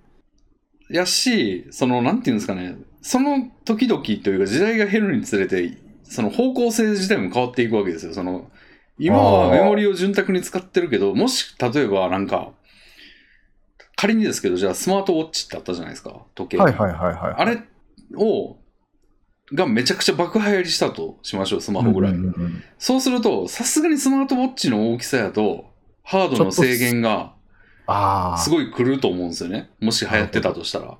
あ、はいはい。あの大きさで、そうですね。すごい CPU 性能で、メモリも潤沢でっていうわけにはいかなくて、さすがに。ちょっとじゃあ、その使用可能な領域を減らしたような言語が流行るようになるというにかなると思うんですよね。だから、流行り廃りとかによって、時代の情勢によって、その、またこのハードの制約がきつい時代が来るかもしれないですよ。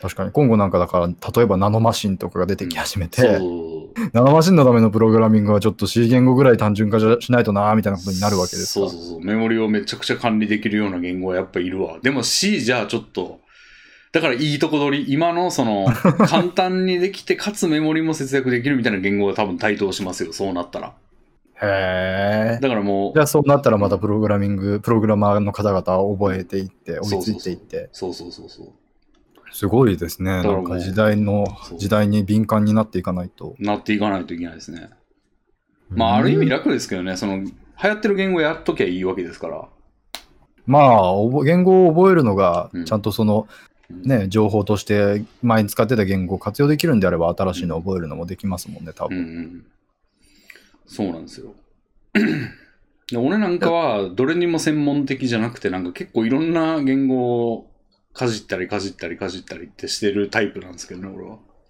へえ、なんかそういうのって応用が効いて強そうです よね。実は重宝されるんですよ。ですよね。い実はや、正直なんかそうなんですよ。そのプログラマーとしてうん役に立ちたいって思った時に、うんプログラミングがの言語が一致しなかった時絶望しかないじゃないですか。ああ、そうですね。もう PHP しか分かりませんってなったら、もう結構、PHP の現場しか行けないですけど、そう全然 AWS も全然触ったことあるし、インフラもできますよ。なんやったら課金とかも作れますよ、Unity でとか。いやー、絶対その方が強いですよ。で今実際、うん、そんそこまで専門的な、ね、高いレベル要求する現場って限られるわけじゃないですか、おそらく。うんうんそうなってくるとね、幅広い方がよっぽど。うん。うんうんなんやったいら、やその外部サービスも関わってきますからね。その AWS ってその Amazon のウェブサービスっていう、まうんあうんうんクソデカ、まあ Twitter とかも使ってるような、あの、うんササーバー群というか、ウェブサービス群があるんですけど、それを使えるとか、使あーった経験なるがありますとか、なんか、あるいはなんか Apple のアプリの申請の手順、フロー分かりますけどとか、ほどへえ。ああ、そういう意味では、じゃあ、今後も生き残っていく有料株じゃないですか。うーん、なんなんせあの、開発人数基本少ないんですよ。なんあかそじゃあ、の一人でいろいろ触れた方がそうそうそうそうそう。いいですねだっ。て役割ごとに人雇ってたら、最低そうですよ30ね人とかになるじゃないですか。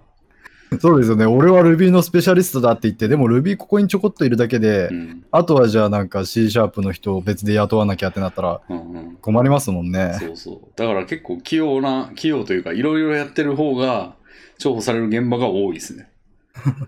いいですね。うんいやもうなんか本当にプログラミング言語っていろいろあって、うんいろいろあるんだなって思うのが、うんうんその Unity をや、Unity でう、んその僕プログラミング言語に触り始めて C シャープが使えるようになったと。うんうんあ、Unity って C シャープが使えるとこんなに使える、できることが広くなるんだ。よっしゃ、プログラミングをうんその既存のソフトに当てはめるっていうことができるようになったぞって思ったら、うんブレンダーっていうソフトでは、うん Python っていう言語を覚えてくださいっていう風になってて、その部分が。うんうんそんで、RPG スクールでは Ruby を覚えてくださいっていうことになってて、うんうんみたいな感じでもんううんうソフトによって全然違うんですようんうんね。うんそのスクリプ トで、なんか、うんすごいことができますっていうのは共通してるんですけど、スクリプトの言語体系が違うってい。そううで複数人でデータの共有とかやったりするときに Google のスプレッドシートでみんなで共有しましょうってなった らあれはあの Google アップスクリプトっていう、まあ、JavaScript みたいな言語でやりますからね、JavaScript ですよ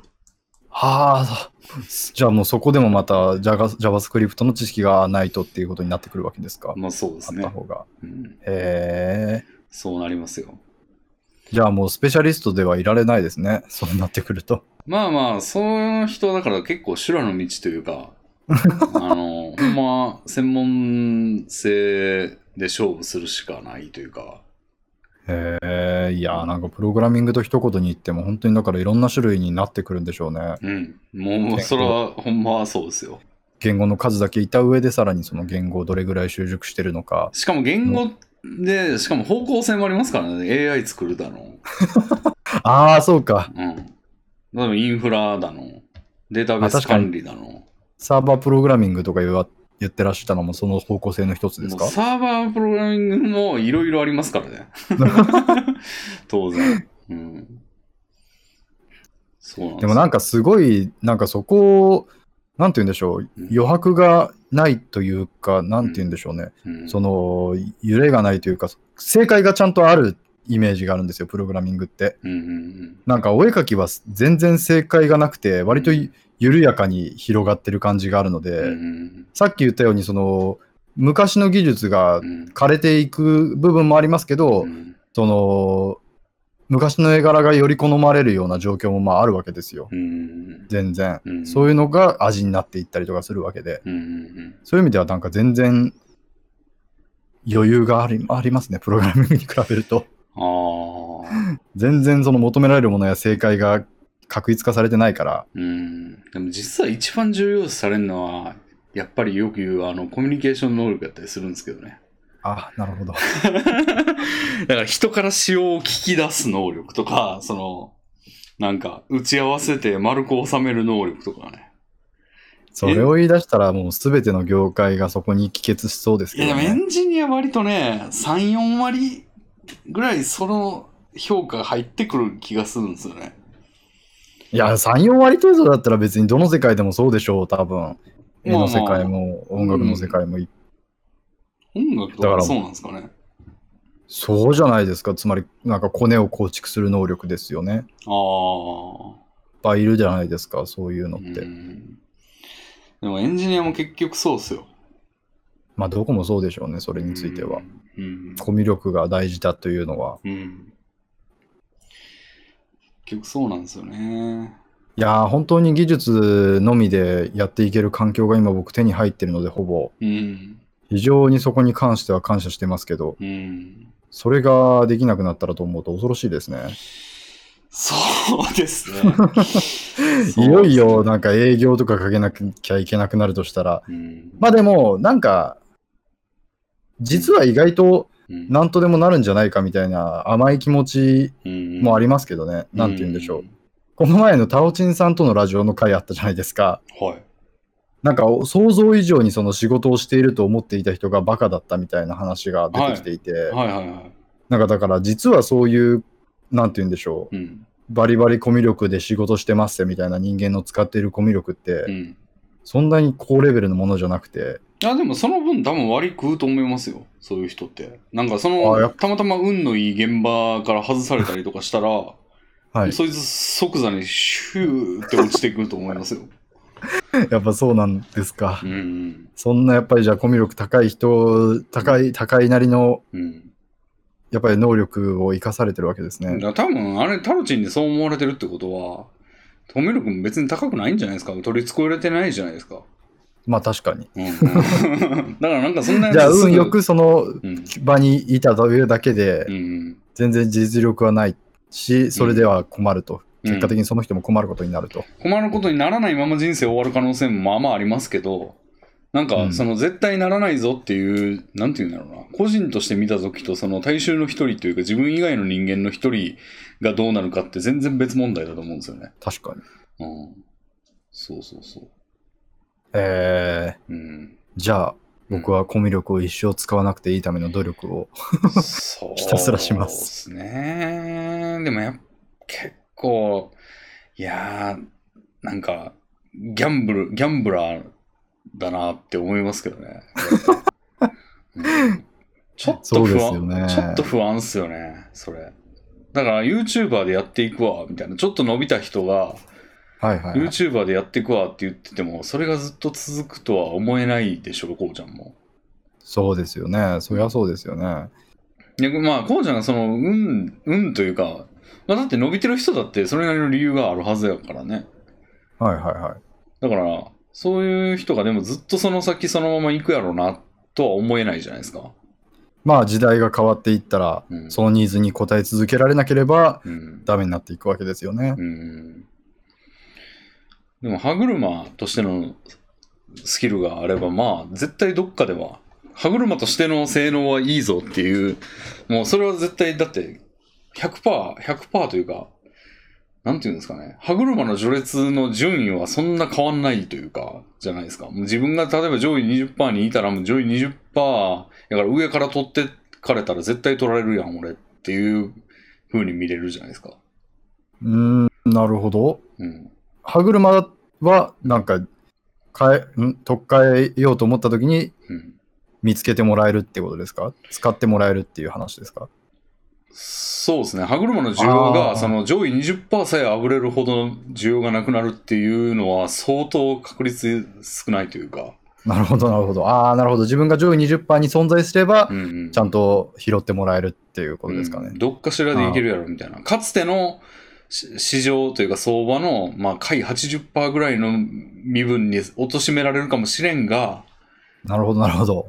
まあ、なくなりはせんやろっていうのはあるけど、うんうんうん結構そのうーんなんかげ技技能いやそのけもともとの市場が小さいところやと吹き飛ぶ可能性があるなっていうそうですね。うん確かに歯車として自分の能力を運用したことが経験としてないから、うんうん多分だから歯車的な応用なんか、うんなんて言うんでしょうノウハウがゼロなので、うんうんいざ消し飛んだ時に じゃあ俺は歯車になるっつったって何にもないですからね、う僕にはんそうですね簡単にはいかないですよねうん。だから結そこは構、確かにね、大きな違いですね。結構ね、知り合いで、なんかユニティ使いの人がいて、で、独学でやってんですよ、完全に。で、ああ、はい。一人でもうゲーム、一人のゲーム作って、一人でゲームをしこしこ作って、はいそ。れなりに暮らしてる、まあちょっとこうちゃんっぽい感じの人が知り合いにいるんですよ。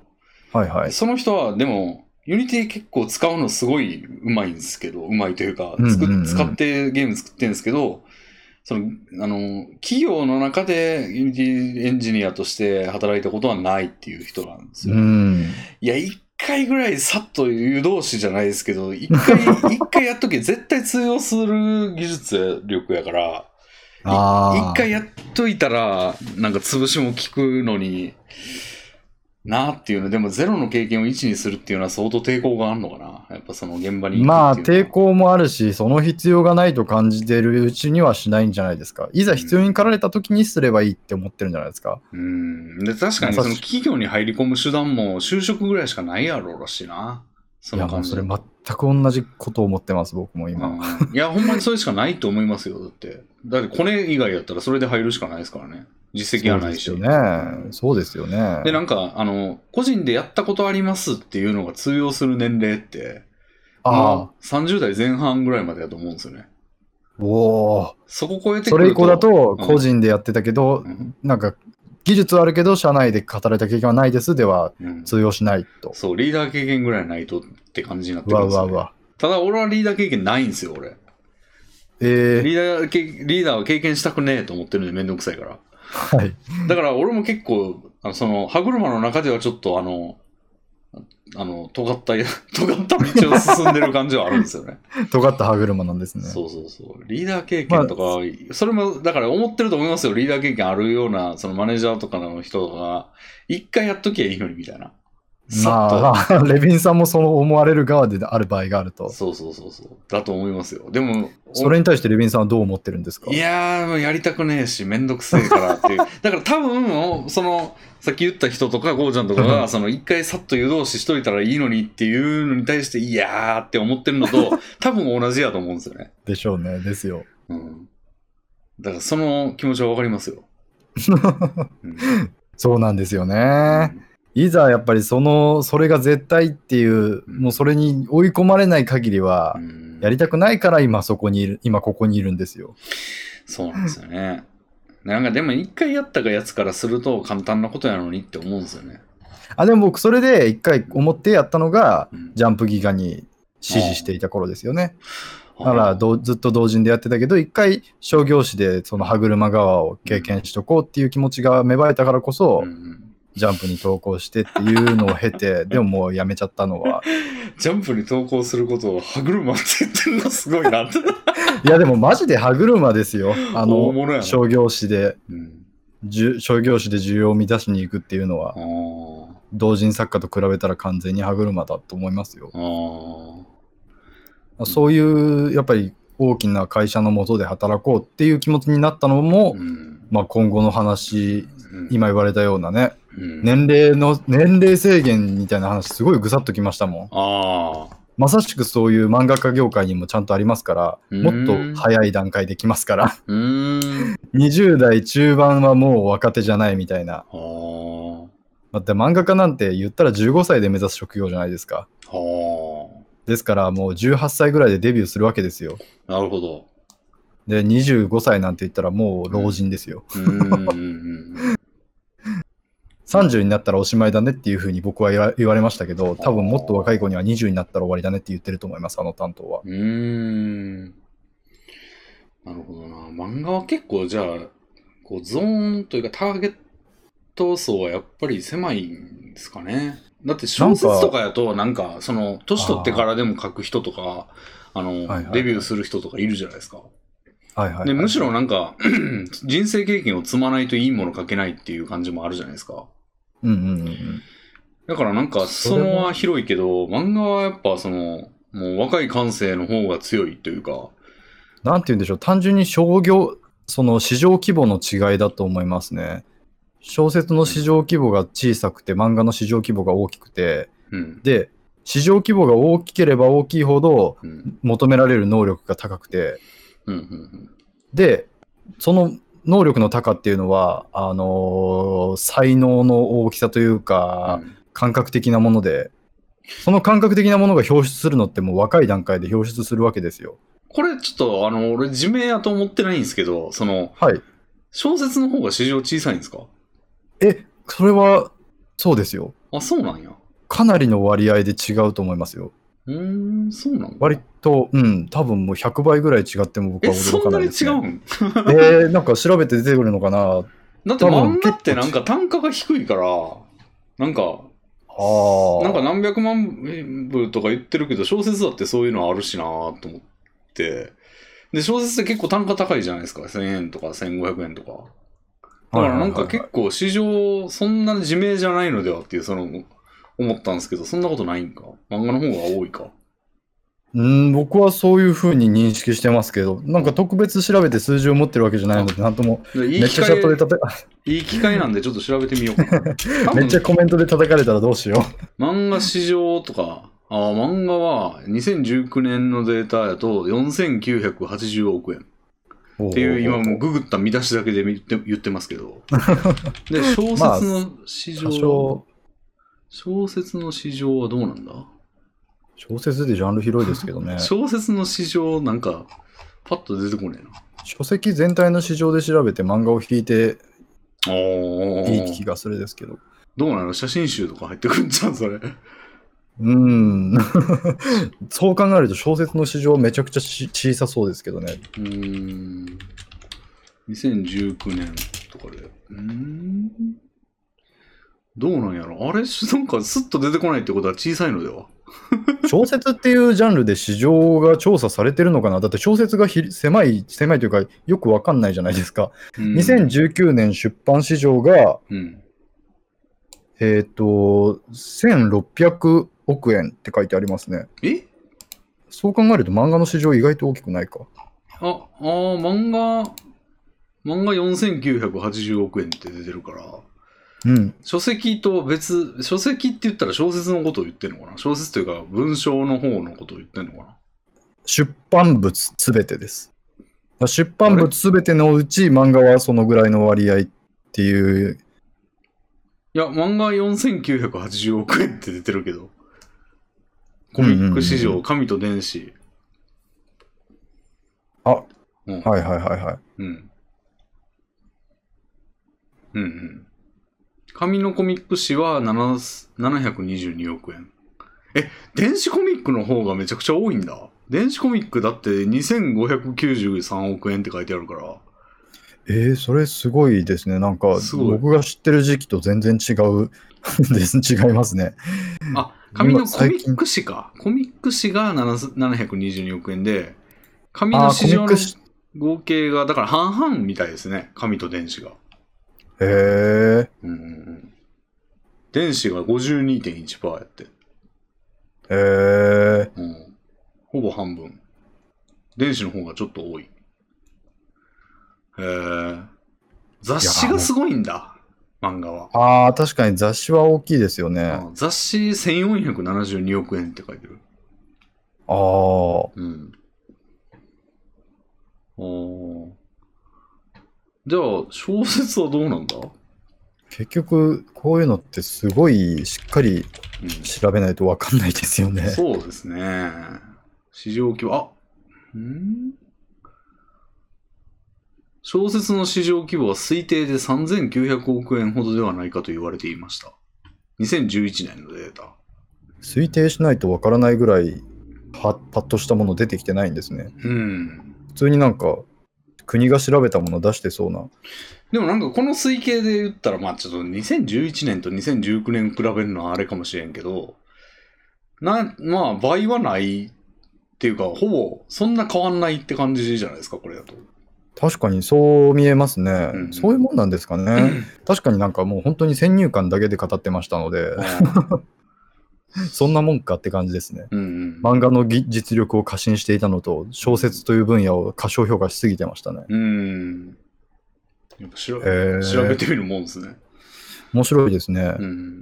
だからなんかそれで言うと、こう、やっぱ、そのが広いというか、そのター人生経験、だからなん、なんていうのかな人生経験が重要みたいなこと言もあるじなゃんないかでやっすか。ぱりだから、年齢層が高い、広いっってういうことなんですかね。ん、漫画はすごい若年層がに集中すると、これもまあさっきと同じように憶測なんです、うんまた全然当てにならないんですけどいや。絶対そうだと思いますよ。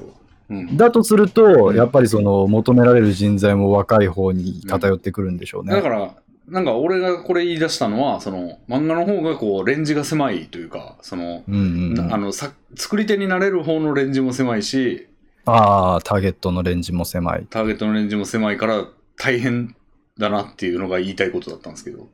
そうですね。まあ、つ逆にさらに言えば、作り手を志す年代のレンジもおそらく狭いので、うんうんうんなのでやっぱりその早い段階で才能がうん。うん表出するものだと考えられていて、うんうんだから10その20歳ぐらいでうんパッ、なんかハッとするような漫画を描けないような人が、うんうん30歳まで粘って面白いものを描けるようになるはずがないとまあ思われるわけですようんうね。んうんそこを小説界隈ではもうちゃんと長く見てもらえるのかもしれませんけど、うんうん例えば40歳で持ち込んだ人が40歳で持ち、40歳までこの人は何をやっていたんだ、それまでの間、うん何、なんかうん何も引っかからなかったんだったらもう見る価値もないみたいなことを思われてはしないわけじゃないですか、おそらく。うんうんでも多分漫画だと、あもう30歳までこいつは漫画を描く機会は無限にあったはずなのに、ーでもそれで売れなく、はい。うん漫画はやっぱそれやってないとうまくならないじゃないですか。えーやっぱさっきの話にもなりますけど、やってないとうまくならないじゃないですか。小説というか文章を書くのって、なんか生きあー生きてるだけで上達する部分があると思うんですよね。いやでもそれはもう漫画も割とそうですよ、多分。ほんま。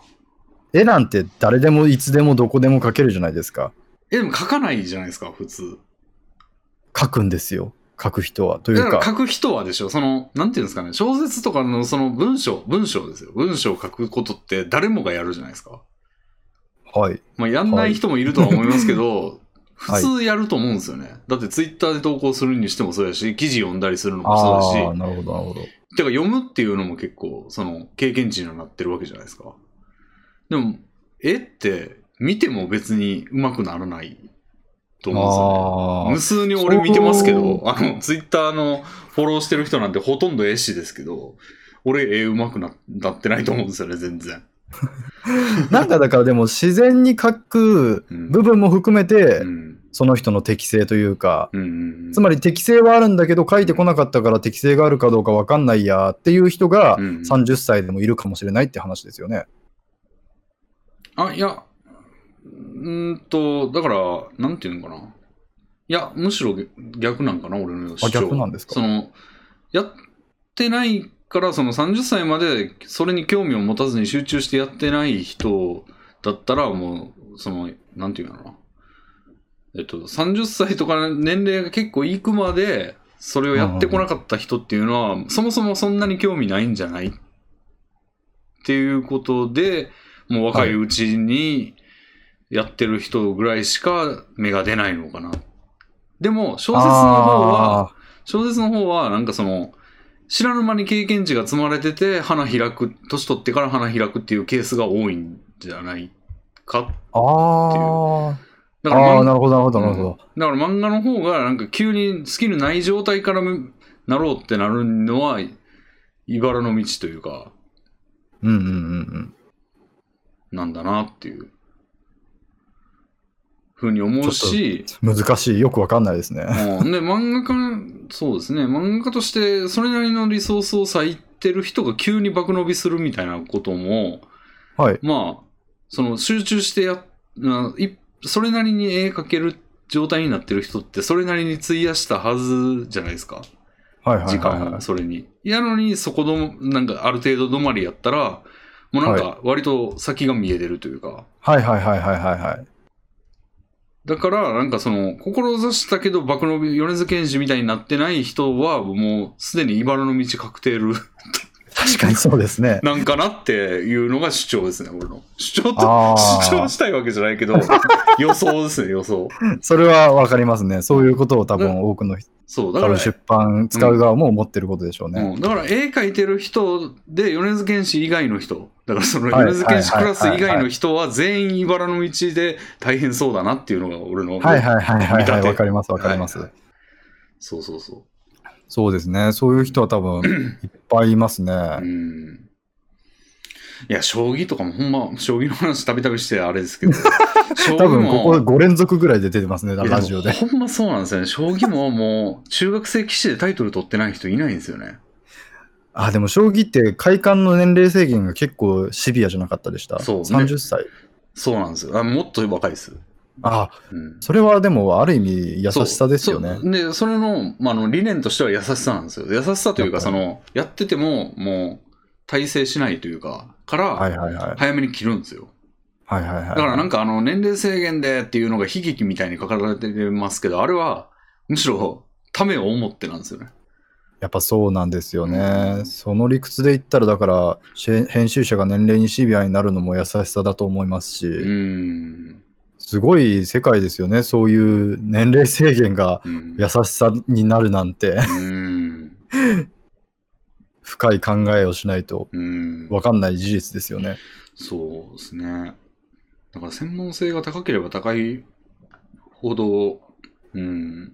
でも例外的なものはいつでも用意しておいてほしいところですよね。うん。あなんか将棋の世界でも聞き及んだ話によりますと、うんいるらしいじゃないですか。いますね。そうや年齢制限を突破してしまったけど、後から、うんあれはどういうルートをたどったんですかなんか、あれは YouTuber 一応のルートが用意されてて、へえ、あったんですよ。 一応アマチュアが出れる大会でプロと戦える大会もあるんですよ。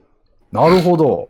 で、それでプロに対して何割以上の勝率を何戦以上やってやると受験資格を得られるんですね。へえ、うん。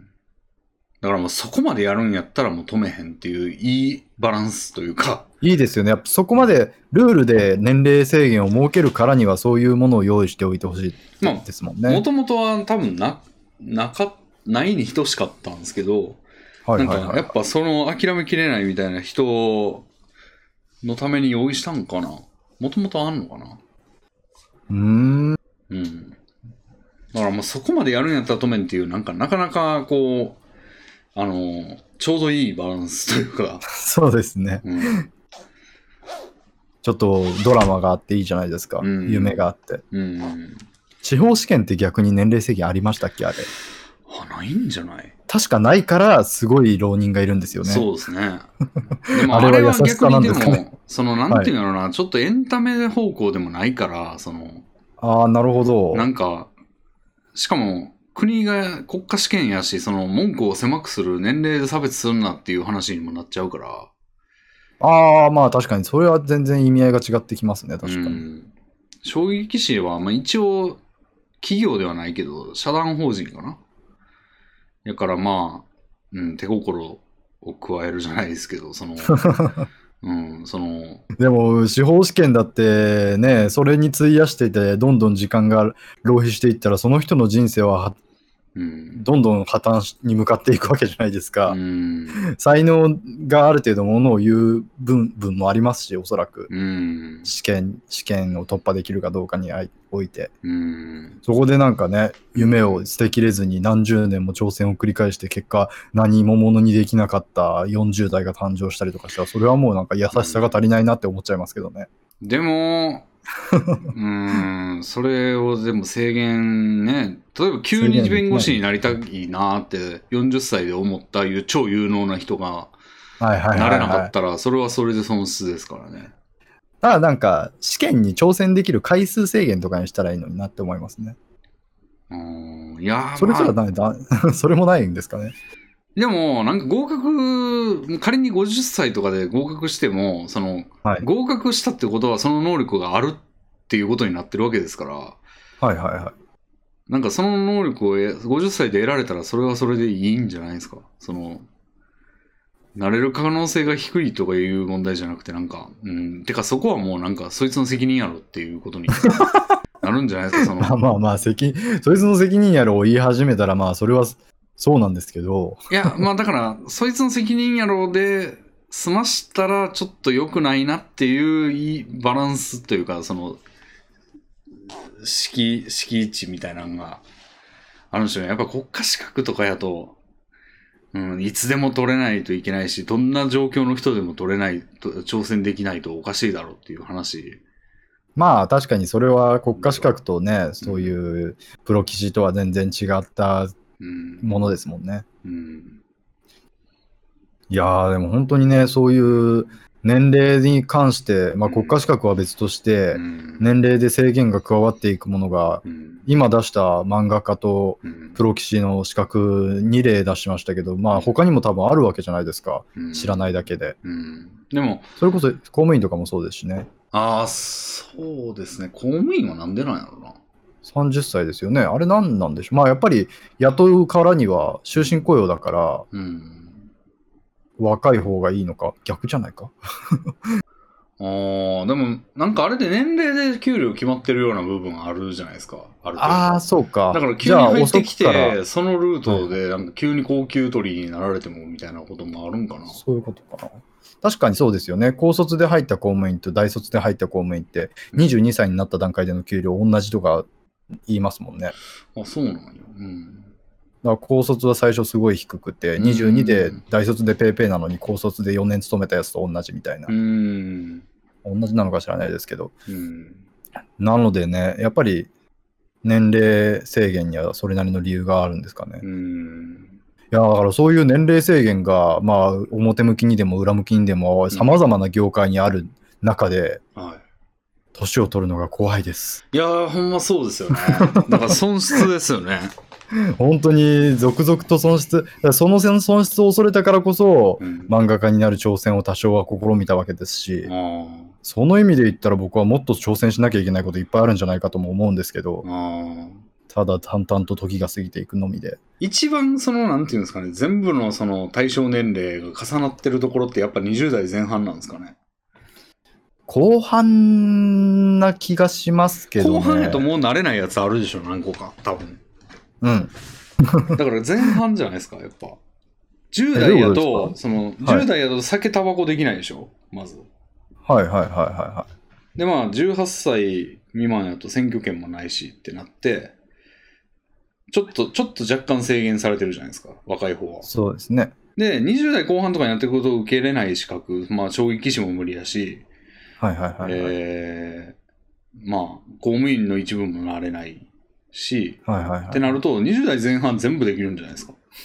でも25歳からですよね、確かその市議会関係、あー政治家関係で25以上のがありましたよ衆ね。議院が25で参議院が30以上かな ああ、すごいよく覚えてますね。俺公民は良かったん で、全然その辺僕忘れちゃってるんですけど。うんいや、なんかあの辺の30とか意味不明ですけどね。人間がさ30になったから何を体得するというんだ。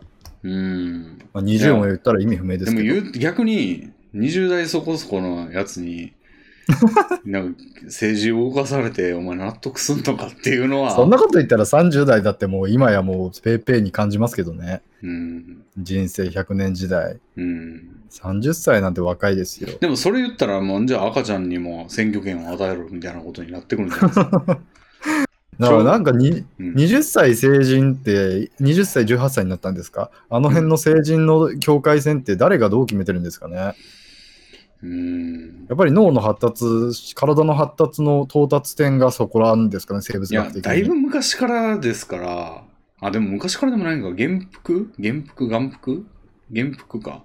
で、ああ、昔原服。もっと若かったですもんね。そうですね、確かに。まあ、あれは死ぬんが早かったっていうのもあるんかもしれないですけど、うーん、当時なは。るほど。平均寿命はもっと短いでしょうからね。だから確かにそんなに古い歴史でもないんか、二十歳がどうとかいうのは。そうですよ、二十歳なんて、だって、その古代の、古代のというか、ちょっと前の日本の観念で言ったら、相当年齢いってますよね、多分。分。だって14で、15でねえやは嫁に行きの時代ですよ。うーん。その時代20なんて言ったらもう全然生き遅れもいいとこみたいな話ですうよ、んおそらく。ああ。じゃあやっぱ流動的にしていかないとな。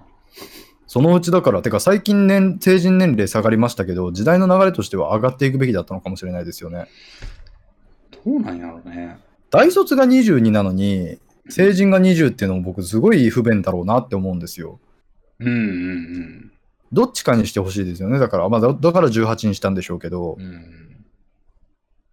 それだったら22の方が、 むしろもっとばらついてていいと思いますけどね、いろんな 権利何ですか、それ。権利の年齢。だって、例えばなんやろな、その未成年、そのなんていうの急に獲得するわけじゃないやん、いろんな能力を。そうですね。だからなんあかー段階的にこれぐらいやったらもうちょっと若くてもいけるやろうとか、判断能力的には15で成成人に参加するのは十分だけど、うんお酒、タバコはうん、 20ぐらいじゃないとダメだよみたいな、そういうことですか。うんうんそうそうそうで確か政に治政治的判断能力は25ぐらいいかなんと無理やろうなと か、まあ、それがなされた結果、うん30で参議院議員でした、うんけそういうことになってるっていうことなんですかね。うんうん、そうでばらけたところで意味不明は意味不明ですよ。 でもそれがちゃんと科学的根拠に基づいて出てたらまあなんか全部一律よりはあーあ、あーまあでもこれが根拠になるのかわからないですけど、うん警察官僚の出世ルートって年数で区切られてるらしいんですよね。へえ、だから、30でぴ、うん30ぴったりで、うん所長クラスになれ、もっとはや早いのかな。うんそれな何歳で所長になれるみたいなのが決まってて、うんそれと、その衆議院議員の年齢とかが同期してるとか、そういうことなのかもしれないですね。おーだからそうじゃなかったら、な何その5歳区切りみたいな感じしません。 まあでも結構前やしね、決まったの、それ。まあ前って言うと明治とか昭和とかその辺でしょうけど、何その誤進法みたいな謎のごご区切りその当時はそんななんかワーキャー言うやつもいなかったんじゃないですか、その決定に対して。適当に決めたんですかねじゃあ うん。そんなもんやろうってなってたんじゃないですか、当然。うん。なんかあれですよねそのアメリカとかアフリカとかのその国境線なり州の境界線がうんあの緯度経度で区切られてこれが分かりやすいからいいでしょみたいな風になってるうんような違和感実際の生活に照らしたらそんな分け方しない方が絶対いいのにえでもそ、うん、それでだって妥当な結論を出そうってなって揉め出したらもう大変ですよ、議論。紛糾しまくりや から、はい、ここ、ここドンってやった方が、あの、多分全員幸せですよ。あるまあるそうだ程度結果的にそれがそれなりに長く続いてるってことはまあそういうことなんでしょうけどうん。そうですね。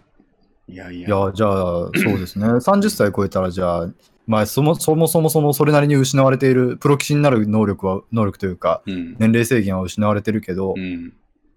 とりあえず政治家になれる能力が獲得しているということ で、うんうんうん。だから、将棋棋士を20代前半まで目指してなれんかったら参議院議員、衆議院議員に。そんな可能性の話をしだしたら、別に何歳でも何にでもなれますよ、いろいろなものに、大抵のものには。うんそうですね、まあ。いや、でも本当にだから年齢で区切られている部分をしっかり把握しておかないと、後で後悔しますよ、多分。まあね。まあ、別に、だから何って感じではありますけどう。ん。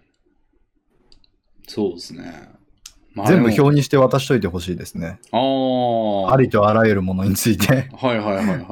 あなたは今何と何と何の権利を2年後に失おうとしていますけど、本当に大丈夫ですか みたいなことを。あーいやーでもなそういうのななんかまあ知りたい人がまとめればっていう感じでなんかそのみんなに知らしめる必要はない なんか知ることっていいことしかないみたいな考えってなんか当然嘘ではいはいはいはいはい。例えばなんか前に想像したことがあるんですけど例えば、はいなんでしょうね例えばなんか急にうーん指折ったか指折りたい人いないじゃないですか急に今自分の指を、はいはなんい。かなかなかいないじゃないですかはい。でも例えば全員の脳内になんか共通でこうなんかしらんけどどどっかしらからテレパシーが飛んできてあ の今まで指折った人人の上位ランキングみたいなのが全員が知れる状況があったとするじゃないです か。はい。そしたらみんな結構指折り始めると思うんですよ ね。あの一部のえ人、ー、一部の人がなんかランキング上位に行きたいとか言って。あー、で、はいこはれって、いはい。その指折った回数を今までみんな知らなかったのに、知ることになったことによって指を折る人が急に増えて、その 不幸になってる人というかその、そんなんなかったらもっと別のことをやってたのに、なんか指、はいはいはいはい指それがたまたま目について、俺ここで行こうみたいな、その、そし上げ始める感覚で。あー、なんか二十歳になったら酒飲めるよっていう情報を知らなかったら、わざわざ二十歳になっても酒飲まなかったのに、うん。二十歳になったら酒飲めるって、ああ、飲めるようになったんだったら飲んどくか、みたいな、うん。そういうことですかね。というか、まあ、あの、知ることが必ず、こう、いいことにつながるわけではないというか、とはいいはいはう、いまあ、極端な例なんですけ ど、今言ったのは。だから、なんか、知ることが必ずしもいいことではないことの一つかな、その年齢によってあなたの可能性が閉ざされていきますみたいなのを、ねあの、表にして全員に配るっていうの って、まあ確かに知らなかったら別に悲しむこともないですし、うん諦めてしまったんだと嘆くこともないですよね。うん。あなんか、うん、知らないまあ方それはがいい、そうですね。知らない方がいいこともあるっていうのは、まあ、ほん まにほんまにそうやなと思うんですよね。その、俺の指折りランキングの例でも判例というか、そうである例が示されたんで、一個。それはまあ知らないことがいいこともありますよ。うん。そうなんですよね。いやいやいや、ほんま、年齢ね、もう年齢はほんま、もう嫌ましていくだけやから、もう結構俺も閉ざされてますよ、ほんま。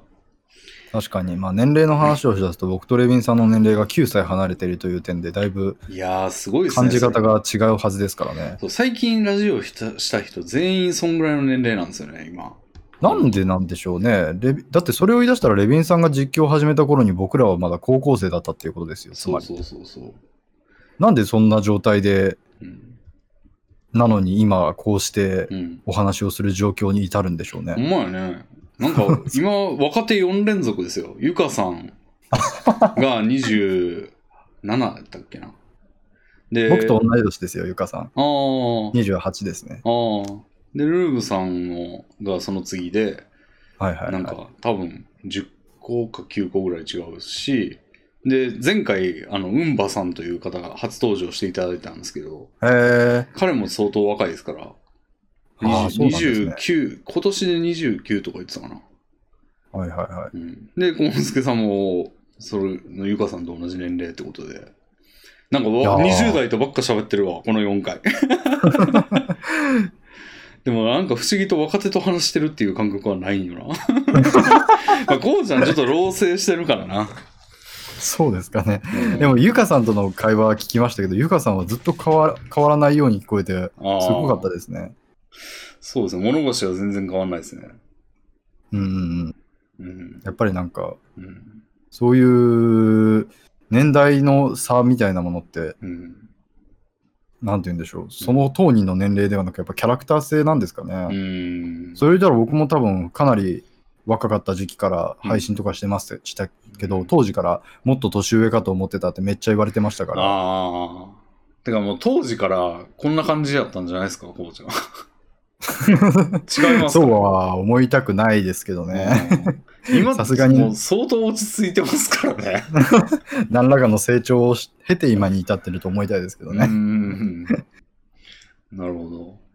そうですね。あ、そういえば、なんか話もう完全に変わりますけど、ああ、そうしましょう、そうしましょう。あの、前言ってた、あの、創作動画の話あったじゃないあであ、すか。はいはいはいあはい、の、はい。あげ、なんか今、紙芝居動画作ってるんだ、つって。で、はいそれが、はい T はい内容が TRPG のリプレイ動画で、はいはあい。の、それ、要はあの、上げてみて、伸びたら続き作るし、伸びなかったら続き作らないって言ってたやつあったじゃないですか。はい。あれ、あの、伸びなかったです。。まあ、そういうものですよね 残念なが得てら、はい。結構公開からしばらくもう2週間ぐらい経ってますけど、して。はあの、2000再生いってないぐらいですね。い。いやー、残念でしたね。残念でした ね。うんまあでもレビンさんはそういう宝くじを買っていくというスタイルの中ではいの一つの宝くじだったわけですから、うんうんうん。別に宝くじが外れたぐらいでいちいち落ち込んではいられないですよね。そうなんですけど、なんかちょっと若干の未練があって、えあの、なんか物語調のやつ、そのシリアスな物語調のやつって、なんか、完成してみないと、なんか、あの、評価できないのではっていう感じがおあるんですけど、ーはい。まあでもそれはさすがにちょっと、時給低いバイトすぎるか。なんかこう、そこにうん労別にそれで最後が素晴らしいばエンディングを迎えて、うんそれが見てる人全ての心に刺さったとしても、うん第1話の再生数は変わらないですからね。うん、でも窓間際なんかあのマミさん首飛んだところでわああ、って注目になったみたいなのもあるけど確かに。まあでもちょっとそのそれはちょっとレア系を見すぎか確かにまあそうですね。レア系確っすかに窓マギが3話目で跳ねたのって結構ギャンブルに勝ってますよね、うんあそこまで引っ張るのってなかなかできないですようんまあでも、1話でそこをマミさん首飛ぶぐらいのことやったのに、あれやから、まあ無理 か。無理っすね。そうっすね1話でじゃなくて、うん。開始10秒でやらなきゃダメなんじゃないですかうーん。やっぱり今、今 YouTube で伸びようと思ったら。うん。だからね、結構こうちゃんがその時言ってた、そのなんかゆっくりのネタを使ったり、その、はいはいはいありもののネタを、なんていうんですかね、クリエイティブコモンズみたいなやつはいはいはい。のキャラをつく使ってやった方がいいんじゃねっていうのに、ちょっとけ傾いてきました ね。おいや、なんかー確かにその方が手っ取り早い気はするなっていう。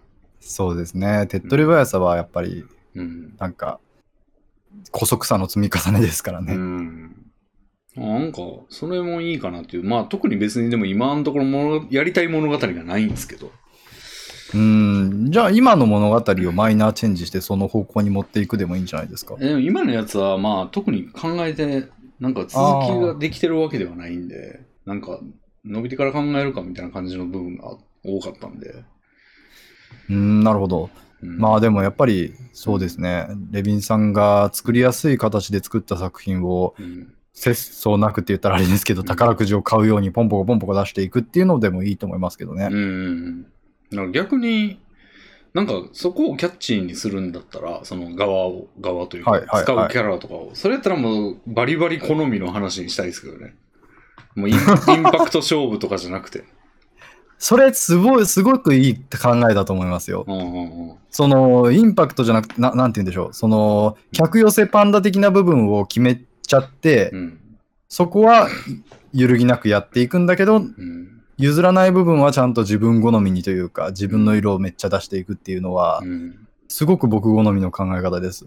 もやっぱり、そうやった方が楽しく作れると思いますし、かうつ、ん客も寄せれますしう。う、んうんうん。そういいしじよゃうないです。か。ゆっくりで作るか。ゆっゆくりっくりで作り。りつつ、ううん。ゆそうだからその方がやっぱりそのゆっくりで作られてるものなんてまあ山ほどあるわけですからね、うんうんうん。そこでさらにゆっくりでやりつつさらに客が喜びそうなものをなんか計算で書いたって、うん。計算で作ってる人間がもう何万人とひしめいてるのがゆっくりジャンルですからうんうん。そこを計算したって絶対答えは引けないわけですようんうん。それぐらいだったらもう自分が一番好きなやつうんうんうん。でやるのがそれが正解に一一番近いんじゃないかなみたいなうーん。何がやりたいんやろいや、やっぱり自分が何がやりたいかに向き合うことが一番大事なことですよ ね。うな。うーん。そうっすね。なんかいや、もうそれはレビンさん、フェチですよ、フェチ。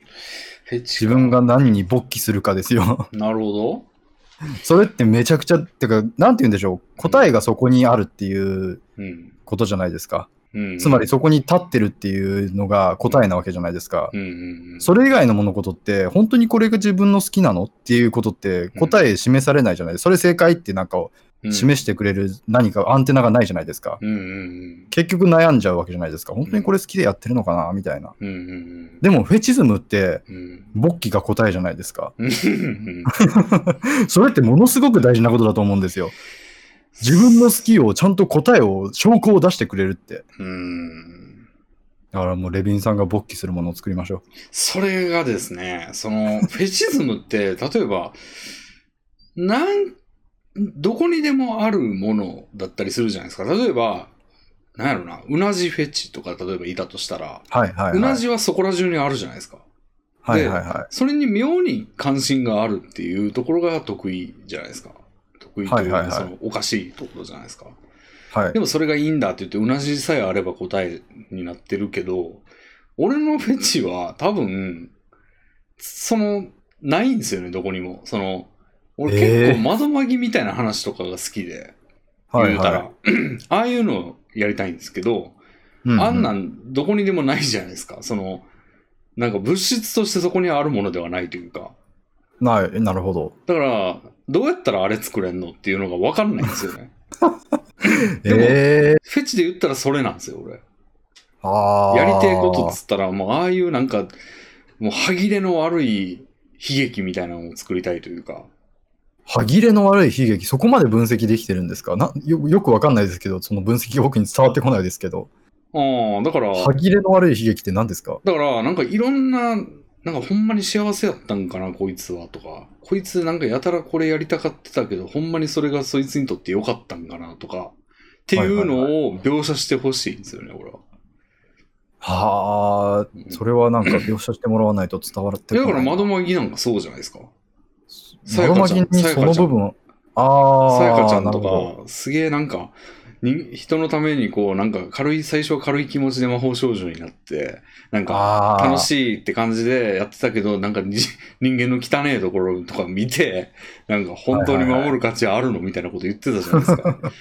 そうですね。その応能というか、こう、あそういうのを見たいんですよ、俺は。あ、なるほだかどら。精神的トンパというか、 ヒュッて押して。えー、でも、そうん、それはいいじゃないですか。そういうものを、うん、なんて言うんでしょう。うん。抽出して描いてる作品って多分そこまでたくさんはないと思うし、うんでも、その割、はい。その、もう格好の、さやかちゃんみたいなのを作れないんですよ、俺が。その、うんあーどうやったらできんのあれみたいな感じというか。まあ、すまあ、得てしてそういうものですよね。ななんていうかな、あの、めちゃめちゃなんか変、ちょっと変わった味のするビーフシチューがあったとして、はいはいはいこれめちゃくちゃうまい、これフェチや俺ってなっても作り方がわかんないんですよ ね。しょう、それはしょうがないな。ああ。そうなんですよね。そこが問題えーなんか分析してなんとかならないですかなんとかならないのかな。もうそれこそいや、でも僕なさんっかきのなんか歯切れの悪い悲劇っていう分析は結構、なんて言うんでしょう、分析の結果行き着いた表現な気がするし、うん。そういうのを突き詰めていったら作れるようになっていくんじゃないかなっていうのを思いましたけどね。 なでもなんかエッセンスというか材料レシピわかんないです ねまあそう、だあって確かにそうか。なんかうんそこのだから知能が足りてないというかその女らし作ってた頃の俺ですよだから あのどうやったらこううんなんかわかんないんだよなっていうそのまあ4コマ漫画の線が引きなかった俺ですよあーなんだろうなっていう。だから、なんか、でたらめにひ、なんか、不幸な人を作ればいいってもんじゃないじゃないですか、別に。そうなんですよね。ううんうん。だから、いいえー塩梅じゃないもっとと。なじくらい簡単なフェチ探しません。 うん、それはだから自分の好みを変えていくっていう話でしょ、それ。いや、変えるんじゃなくて、てかな、本当にないんですかうなじぐらい簡単なフェチ。でも確かにこれは本当に人によってないからな。これさえ出てれば大喜びみたいなの別にないもんな。例えば、寝取られフェチとかっていう、あるじゃないですか。うん。あれはすごい単純にやっぱり寝と、寝と、寝取られるっていうシチュエーションがあれば、うん。それが嬉しいって言って、じゃあ作るとしたら、じゃあ寝取られるっていうシチュエーションを作ろうって言って作れるわけじゃないですか、おそらく。うん。それぐらい単純化というかね、うんエッセンスが解明できてればいいんですけどね。うん。やっぱ難しいんでしょうね、複雑な。うん。単純なものにはあんまり心躍ってないんだよな。あら。あ あ。うん。やっぱレヴィンさんの、なんて言うんでしょう。難しいもの好きみたいなところもあるんですかね。複雑であるから美しいみたいな。うーん。そうなんかなそれはそれでちょっとわかりますけど。そうですね。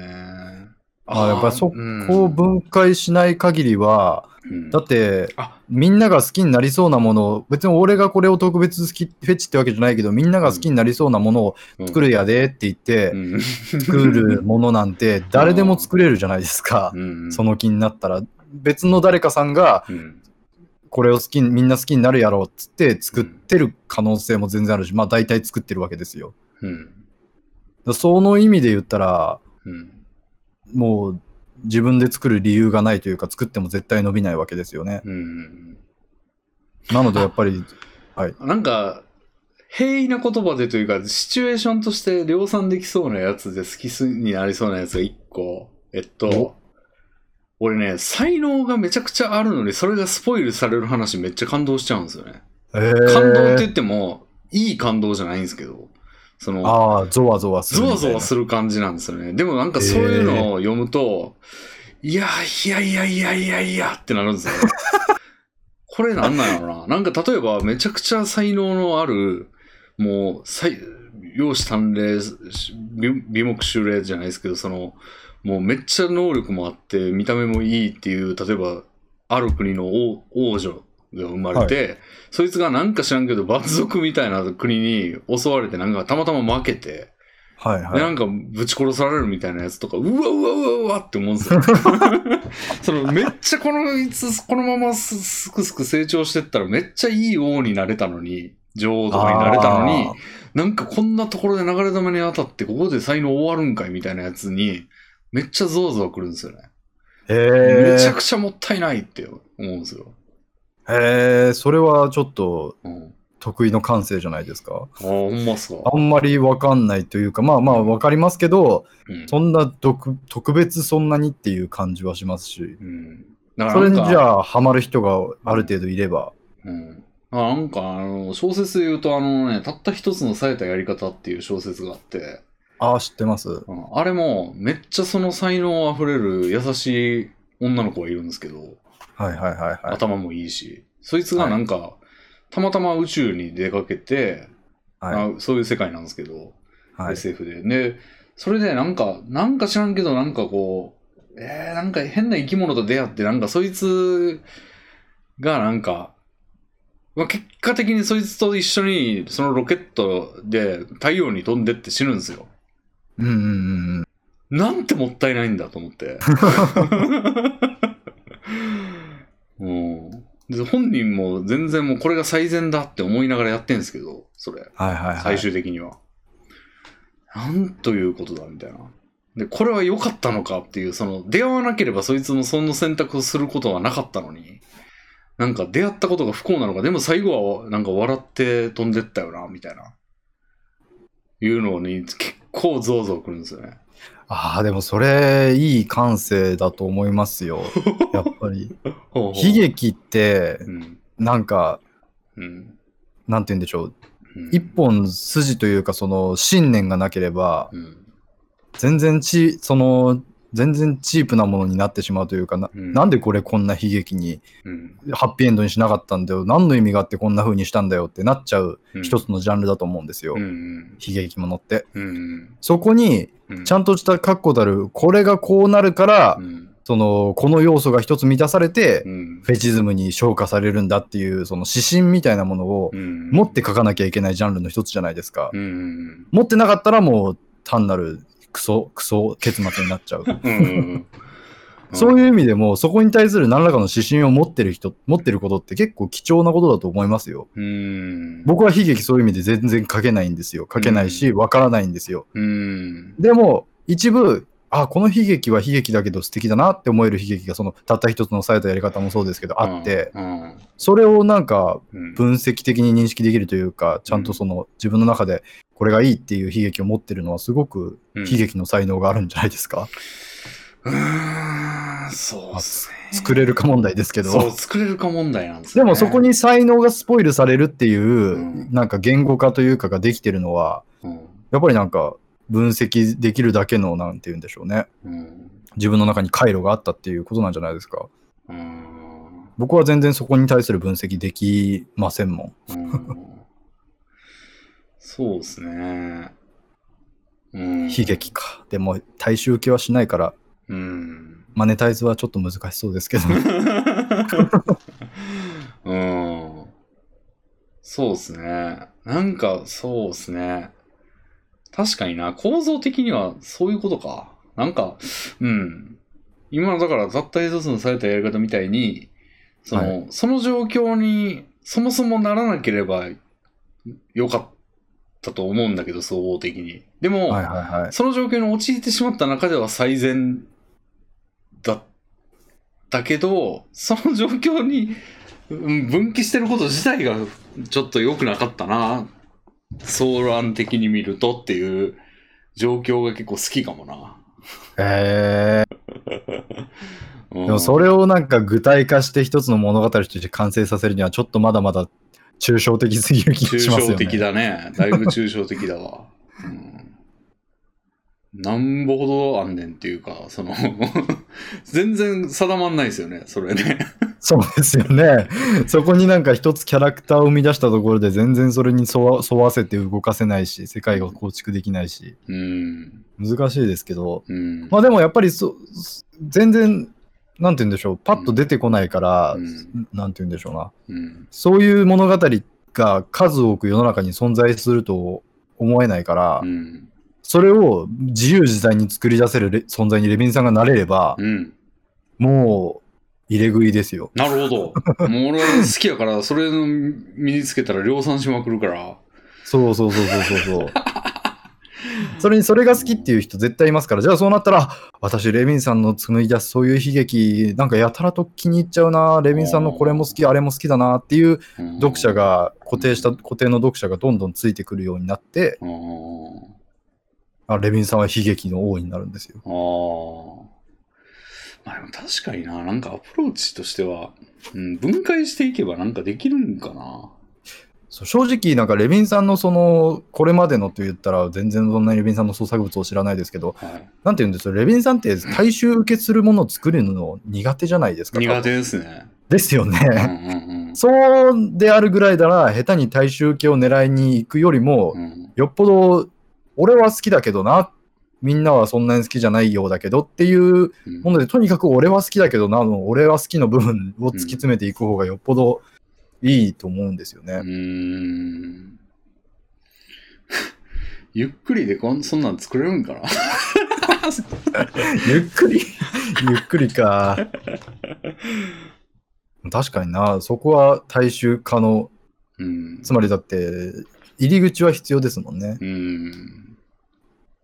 確かに、でもゆっくりは相性良くなさそうだな。しかも長編になるしな、どうしてもな。そんなことないじゃないですか。たった一つのされたやり方めちゃくちゃ短いじゃないですか。だか確かに。うん。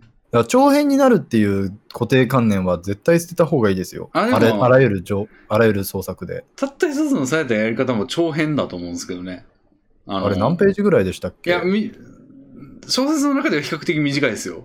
多分はい200ページとかないはいとか、そんなぐらいだと思いますけど、はい。う長いですよ、200ページも書くの。ーん、なるほど。うん まあ、ショートショートという域ではないですよね。うん。だからショートショートぐらいじゃないとな。でもショートショートぐらいやと感動ってなかなか生み出しにくいですよね。いや、でもそれもまたちょっと言い過ぎというか、ショートショートでは感動を生み出せないっていう先入観は捨てた方がいいと思いますよ。ああ、じゃあ、えっと、ショートショートで感動したことがないですね。 それ、それぐら嘘い。うん。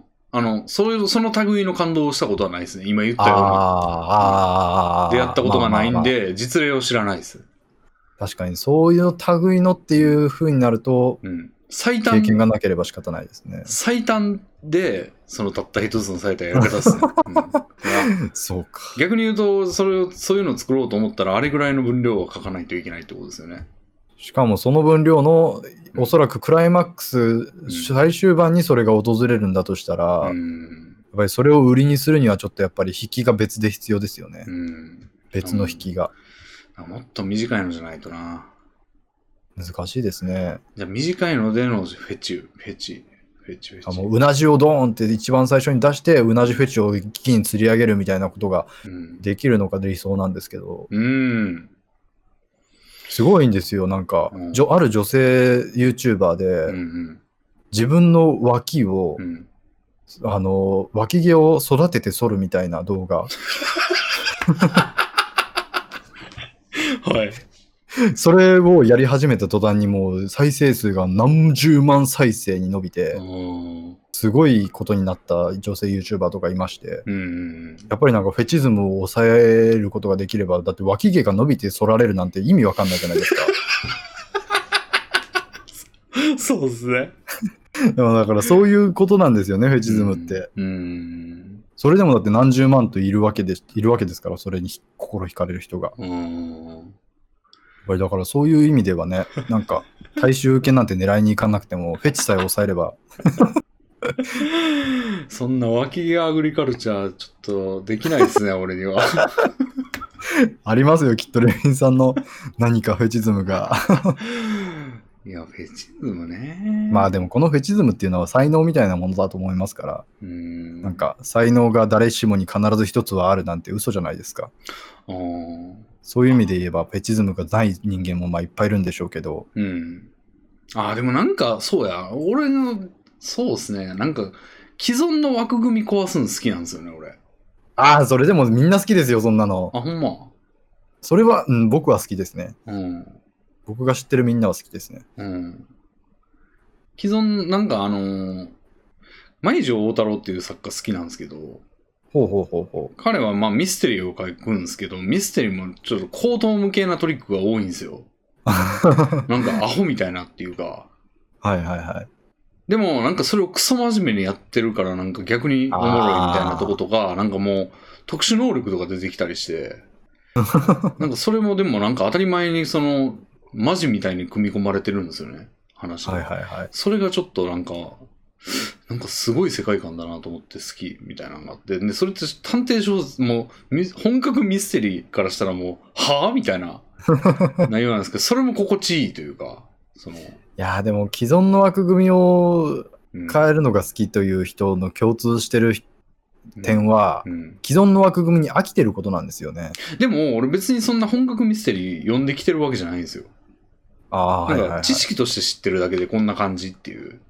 ああ、まあでもそういう部分も含めてですよ。うんだから知識としてある程度知っているから、うん既存の枠組みが破壊されたことを喜ぶ、うれ面白いって思えるのであって、うんうんそれって、まあでも、うん、既存の枠組みが何かによりますけど、うん。うん。大衆をある程度切り捨ててるわけですよね。はあ。つまり既存の枠組みを知らない層を全部捨ててるじゃないですか。うん。その点で、その選ぶべき既存の枠組みを間違えてしまうと、うん。全然誰にも響かない。いやでもこれはこういう既存の枠組みがある前提でそれをきその変えてるからこれはこう面白いんだよって言っても、うんいや、その既存の枠組みちょっと知らなかったですね、みたいな感じになっちゃううん。危険をはらんでるので、なる既ほど存の枠組みを変える面白っていうのは結構うん。人気ですけど、うん。選ばないと難しいところですよね。うーん。うん。そうね。まあでもこれって結構短くしやすいとは思うんですよね、話を。はいはいはいはい、そうですね。うん。それで今ちょっと思いだったんですけど。あとはまあなんかデスゲーム。はいはいはいはデい、スはい。ゲーム。あとまあ思考実験みたいなのもちょっと好きかな。なんかその、あまあなんかドラえもんの道具出してきて、それでジャイアンとの関係がどうなるかみたいな思考実験みたいなとこあるじゃないですか、ドラえもんって。あ、はいはいはいまあはなんかい。ドラえもんにこういう道具出してもらったら力関係がどう変わるのかなみたいな。はいはいはい。うん。ああいうのも短くしやすいし、なんか、高実験系は YouTube でも人気ですよね。うん、こういう時こうな、こういう時人々はどうなるみたいな漫画とかめちゃくちゃありますもんね。あー思考実験漫画というか、うんもしもボックス的漫画。うん、デスノートもそうですもんね。はいはいはい。やうん。っぱりそ、そこはもう、もしものうん設定がタイトルに来て、うんそれがどれぐらい人の気を引けるかですよね。うん。それ多分すごい合ってると思うし、正攻法だと思いますよ、YouTube の世界において。うん。だって実際めちゃくちゃ流行ってますし、ジャンルとして。うん。しかもその絵絵絵で紙芝居をするっていうう、ん。レビンさんの持ってる手段ともうん。合致すると思いますし、うん。それにまあ、相当被らないうんものを出せるでしょうし、レビンさんだったらうん。いいんじゃないですか。てか、例のあれやったらいいじゃないですか。この瞬間記憶を失ったらどうなるああ。それすごく思考思考実験じゃないですか。確かに。その中でもだいぶクオリティが高い、なんて言うんでしょう、引きができてる気がします。まあちょっと、ちょっとワンテンポうん。考えさせる時間が生まれますけど、うん。記憶をその瞬間失ったらってちょっとピンとこないかもしれないですけど。そうですね。それもそうやし、なんかすごいその状況に依存しますよね。やる行動がどうなのかっていうのって。例えば俺がなるのとこうちゃんがなるのって全然展開違うと思うし、なんか誰まあそこはを、誰がなるのかっていうのをすげえ選ばないとダメですよね。まあ、そこは高校生の教室でしょうね。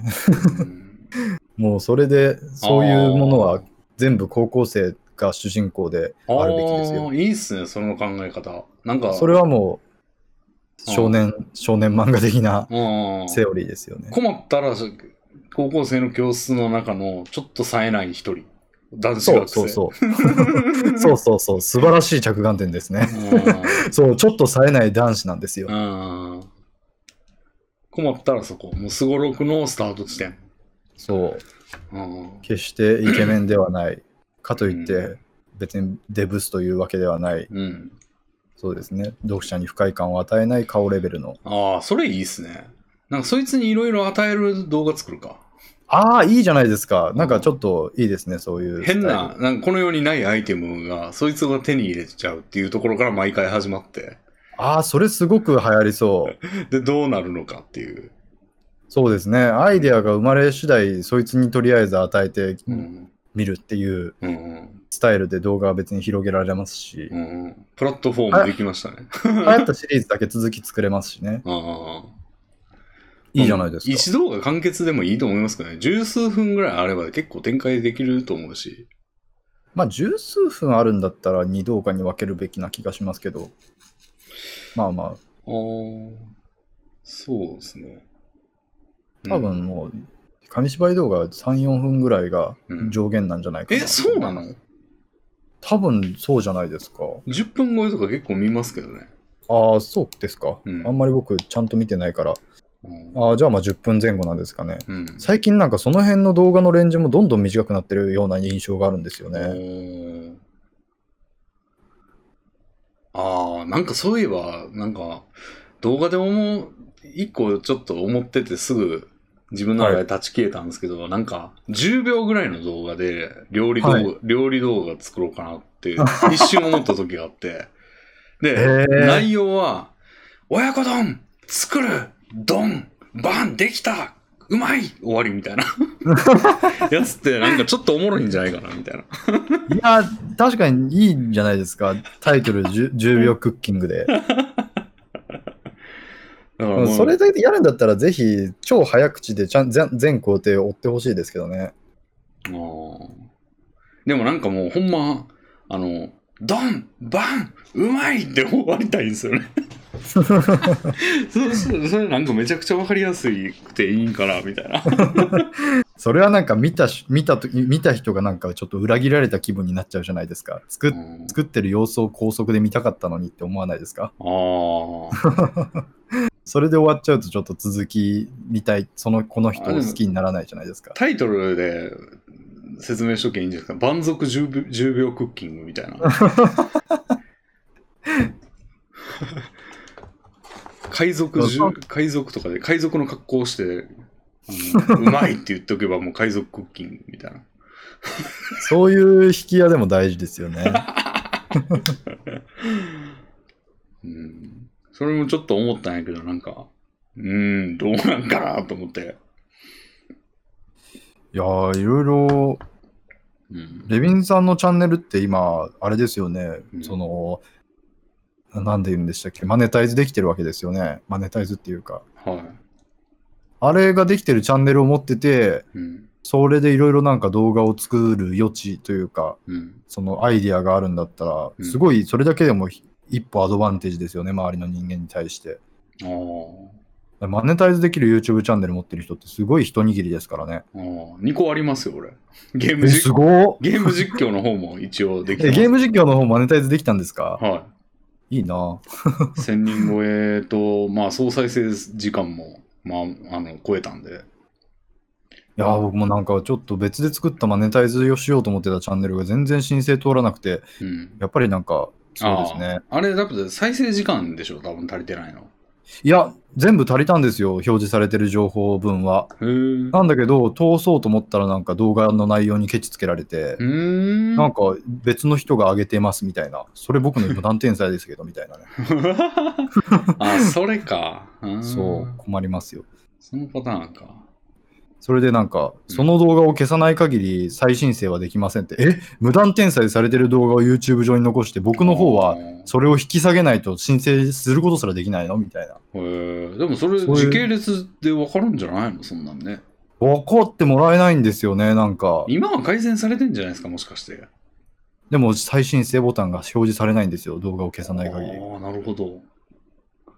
謎ですよね。なんかまあ YouTube あーそういうところが、時期は悪いあるなうん。そう、ありますねまあまあまあ、うんなのでやっぱりレビンさんの今のチャンネルにね、上げれるんだったら、うん。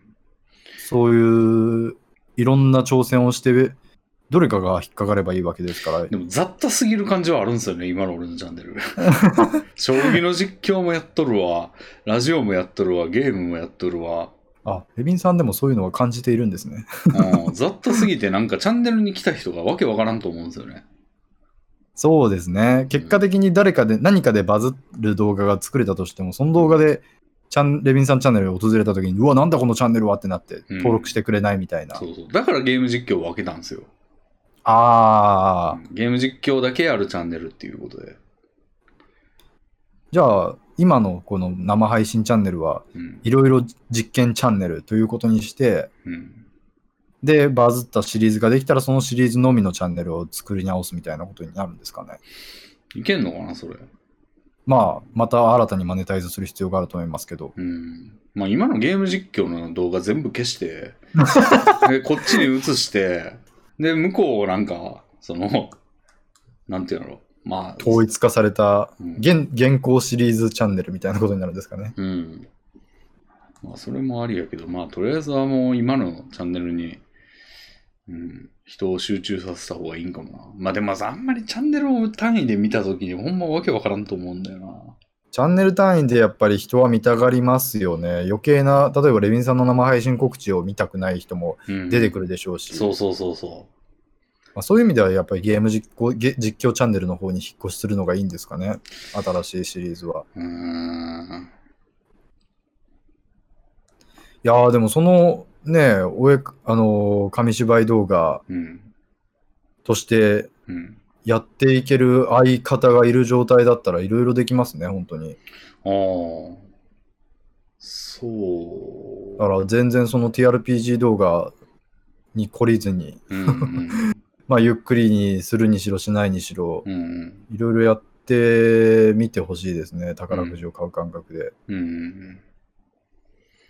そうですね。うん。確かにな、今結構アイデア出たな。いくつか出ましたけど、うん。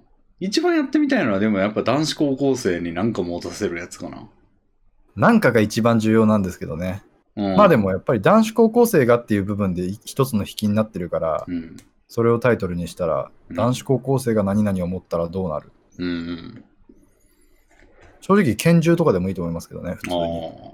もう、拳銃 ね。いくらでも何とでもなりますよ。 ああ。みんな大好きなシチュエーションじゃないですか。うん。冴えない男子高校生、かっこ俺がうん。突然拳銃を手にしてうん。何ができるうん。やっぱりそういうタイトルを見た瞬間にうん。自分の中に物語が浮かぶようなタイトルが素晴らしいですよね。うん。でも展開のさせ方山ほどあるな。あんま必然性ないよな、展開に。まあそうですよね。やっぱり主人公がいじめられてるがマストじゃないですか。ああ。もともといじめられていた主人公の俺が突然拳銃を手にして、うん。でもなんかしょうもないお家しか思いつかないんですけど、なんかそれ使って、追い詰められ、使うまいと思ってたけど、追い詰められて使ってバーンって打って、なんかし刑務所入りましたみたいな。だから最初に拳銃を手に入れるんだけどこれで主人復讐をすることだけ決めたがうん。拳銃という手段を持ちつつうん。自分が捕まらない方法を考えるところから始まるんですかねああ。つまりだからうんまあでもそれだったら別に包丁でもいいと思いますけどうん拳銃うん。が手元にあった状態で捕まらないでいじめっ子に復讐を果たせる方法をうんうんうん。最終的に拳銃をそのいじめっ子の懐に忍ばせるだけで成功したりしてああ。撃つだけが使い方じゃなかったっていうオチも面白そうですけど ああ。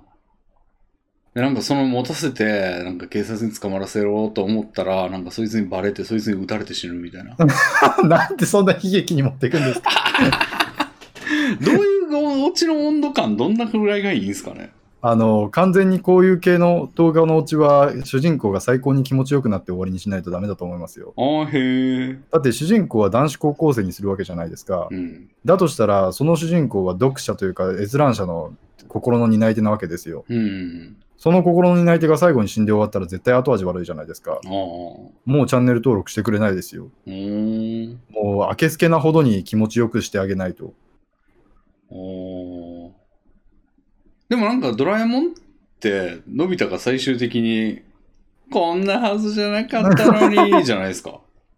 そうですね、確かに。うん確かに、のび太って最後に悪い目に見て終わるのってなんでなんでしょう多分、やっぱり途中でうん。欲張りになり始めるまでが、のび太に読者が感情移入できるい、その最後、あの、タイミングで、うん。途中でのび太が欲張りになって悪いことをし始めるじゃないですか。はいはいはいはい。その瞬間に読者の心はのび太から離れるわけですよあ。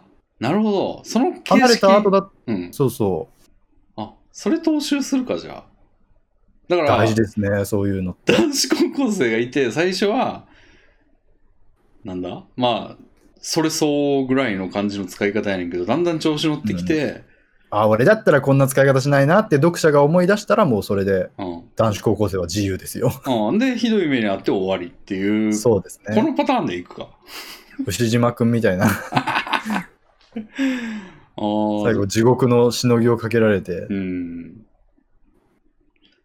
薬中にあの風呂に落とされてし あのメンヘラになるみたいな、そうですね。うんそこに至ったら最後はもういどこまででもかわいそうな目にし、うんなんて言うんでしょう。やっぱり大衆って残酷じゃないですか。うんうん大残酷な大衆の残酷性が目覚める瞬間ってやっぱりその、うん道義を外れ道を外れた瞬間というか、うんうんそして道を外れたものに対してはもうどんなに理不尽でも理不尽に感じないなんて言うんでしそうょうですねどこまででも落ちてほしいと望んでしまうのが大衆ですからねそうですねやっぱりだからもうどこかのタイミングで道を踏み外させたらもうあとはもうサンドバッグがごとき、そうですね主人公を地獄に落とすまでやるのがほんまうん気持ちいい物語なのかもしれないですほね。んまそうですよね。なんか万引きしただけの中年のニュースとかの、あの、スレとかでも、なんかもう死刑にしろとか言ってますよ。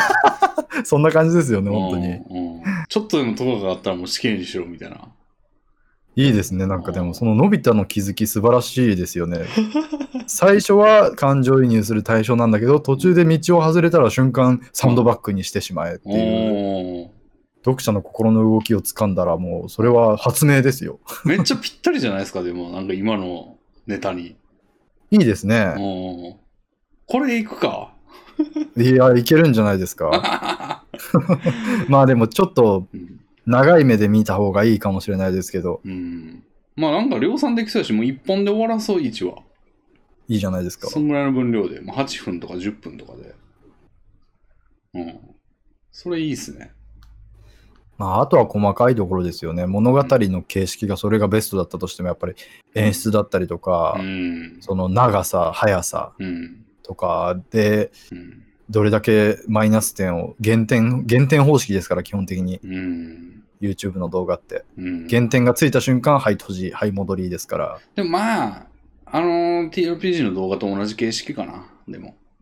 なるほど、なるほど。うん。もう棒読みに早口で喋らして。うん。それが限界っすね。声優確使かうにとか無理やな。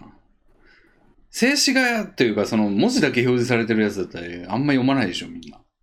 やっぱそうですね。読みまあまあ、でも本当にうん文字と絵で表現されているのが一番いいんですかね、結局のところ。うん読み上げてもらった方がな、頭に入ってきやすいんだよな。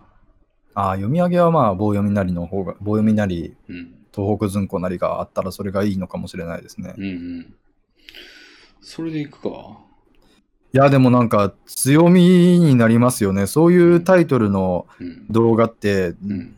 時間を問わずにうん。再生されますからう、ん。時間というかタイミングを問わずに、とりあえず置いとけば、うん。いつかどこかのタイミングでバズり始める可能性ありますからうね。ん。僕のなんか昔作ったうんポケモン151匹見ないで書いてみたって動画があるんですけどう、ん。あれ十数万再生でくすぶってたんですけど、うんあるどこかのタイミングで突然伸び始めて、一気に100万再生までいったんですよ。え100万再生いったんそう、いったんですよ。す ごっ。だからなんか、多分何かの、その、関連動画とかのおー検出方法なりが変わったのか、うん何かの動画に引っかかるようになったのか知らないですけど、おーだなとりあえず置いといたら、と突然何かのタイミングでば流行りだしてみたいなことはありますから ね。すごいですね。なんか100万再生の動画持ってんだ、こうちゃん。持ってますよ、なぜかす。げえ。はあ。なるほど。 なんとか、例えば、クトゥルフ神話 TRPG なんとかの館第1話とかだったら、突然出てきても絶対クリックされないじゃないですうか。ん。でもやっぱり何々してみたとか男子高校生が〇〇だったらとかいう動画だったら、うんいつどこかのタイミングで関連動画に出るようになったらそれで伸びますからね、うん。そういう意味では、その手の動画は強いですようーね。ん。なるほど。ああ、いいっすね。これ、考えはしたから。いやー、うん。 これでバズったら嫉妬しちゃうな。なんぼでも作れますからね、でも。うん、プラットフォームができたようなもんですからね、今。今言ったアイデア、全く同じもの僕が出して、僕が先にバズっても怒んないでくださいよ。 なんでやねん結構俺が言い出したのに。まあさすがに作んないですけど、うんおーそういうことはちょっと考えちゃいますよね。おーこういう場で生まれた時に、どっちのものになるのか、なんか血みどろの争いになったりして。 ああ、なるほどね。確かにね、これにだって、例えば10億かかってたとしたら、もう、もう、ほんま骨肉の争いですよね。視聴者の人もいるわけですから、おーこのラジオが公開されるまでの2日間のそのうんレビンさんには余裕がありますけど、それ以降はもう用意どんですから、うん。視聴者の人が作り始めるかもしれませんよ。おー急がないと。ああ、なるほどね。この回はちょっとお蔵入 り。ちょっとあの、だいぶ先の公開にして、みた いな。その間に稼いで早めに公開できる手はずを整えないと。うん。なるほど。まあ、でもそれやっぱり研究しないとですね、流行ってる動画の形式を。うん、まあ、レビンさんは結構見てらっしゃるのかもしれないですけど、やるとしたら。まあでも言うて偏ってるんで、うん。なんかあれですよ、なんファフェルミ研究所とかですよね。知ってますわかんないです。なんかフェルミ研究所っていうのが多分その辺、その手のジャンルのもうドンみたいな存在なんですけど。へえ。なんか、例えばだから、うん、本当にネットの広告とかでよくあうんる、ちょっとした漫画、なんか、冴えない私に突然モテ始めて、みたいな感じの変な広告とかあったりするじゃないですか。うん。そういう広告みたいなノリで、うん。あの、もしもの話をずっとする漫画うん。を淡々と公開、いろんな作者が撮ってきて、なんか、なんかすごい変わる変わる更新して、毎日ぐらいのレベルで漫画を出してるチャンネルだと思うんですけどう、ん。そういうのめちゃくちゃバズってるんで、へえ。参考になるかもしれないですじゃよあ。別に俺のこれのやつをパクんなくてももうあるやん、じ洗礼が。はいはいはい、そうですね。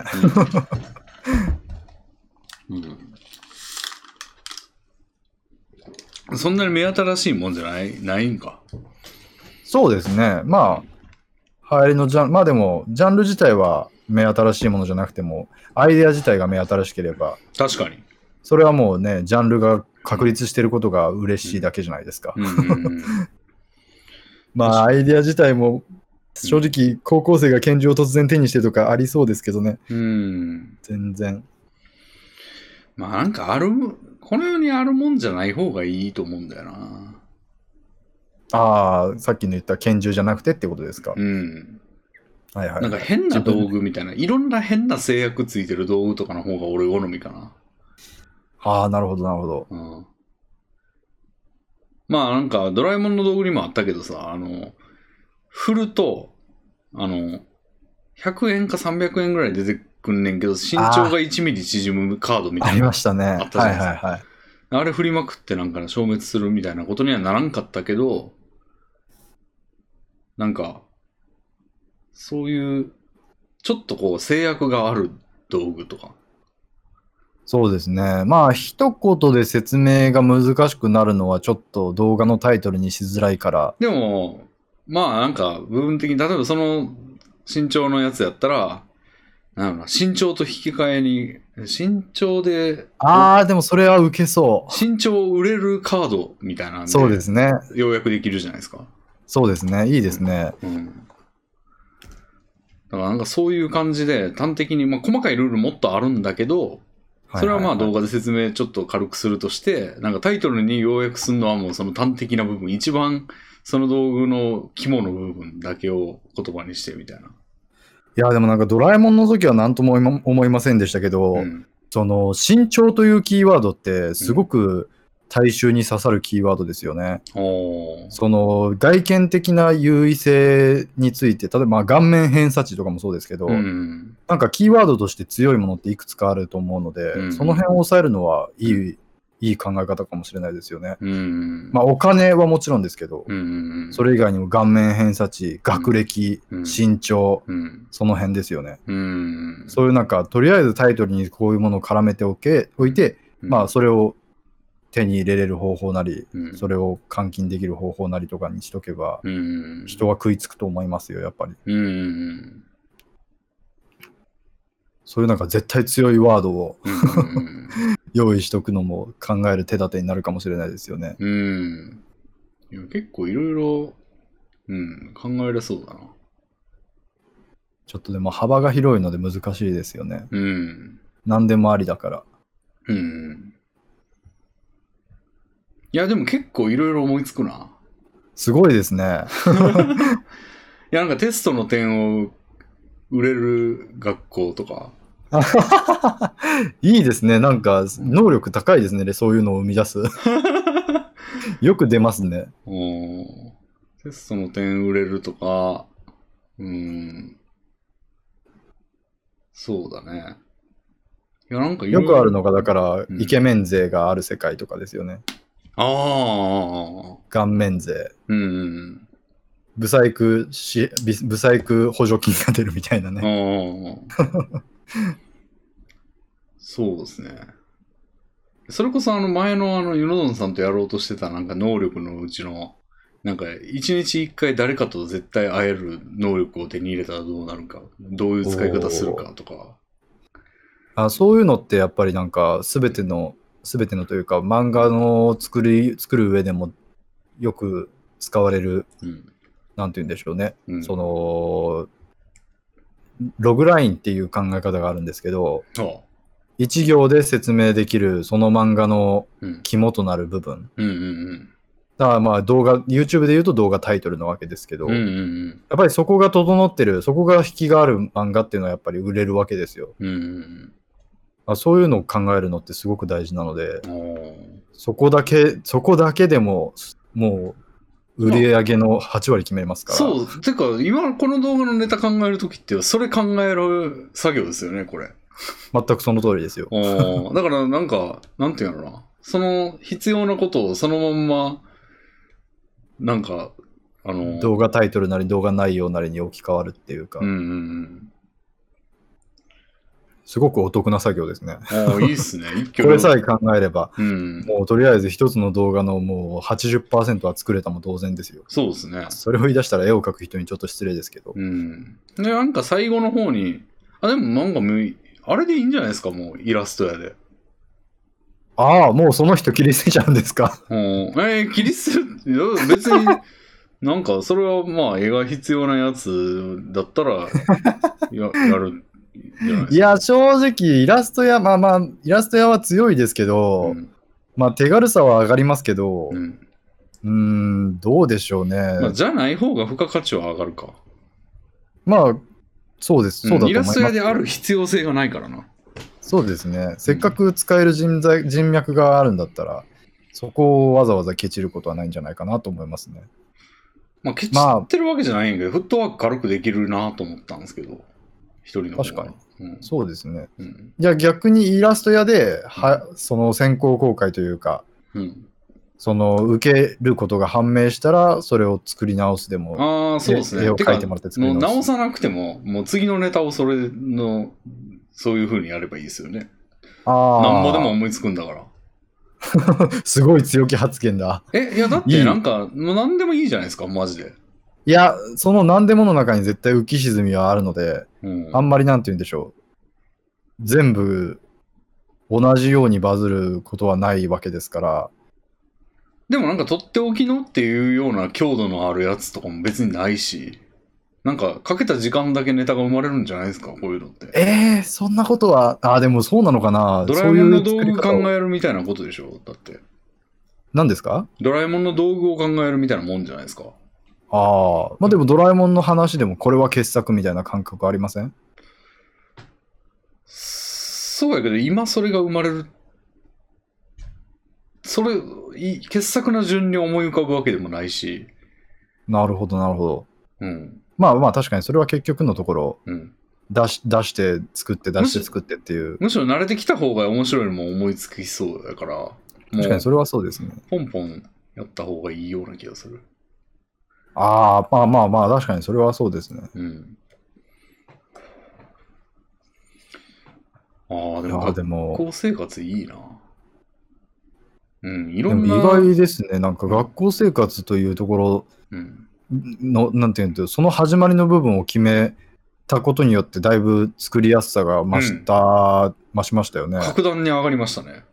あそういう気づきってもっとあっていい、もっとあると思うんですよ、ああ多分。これ以外にも、ここからさらにもう一段階先にも。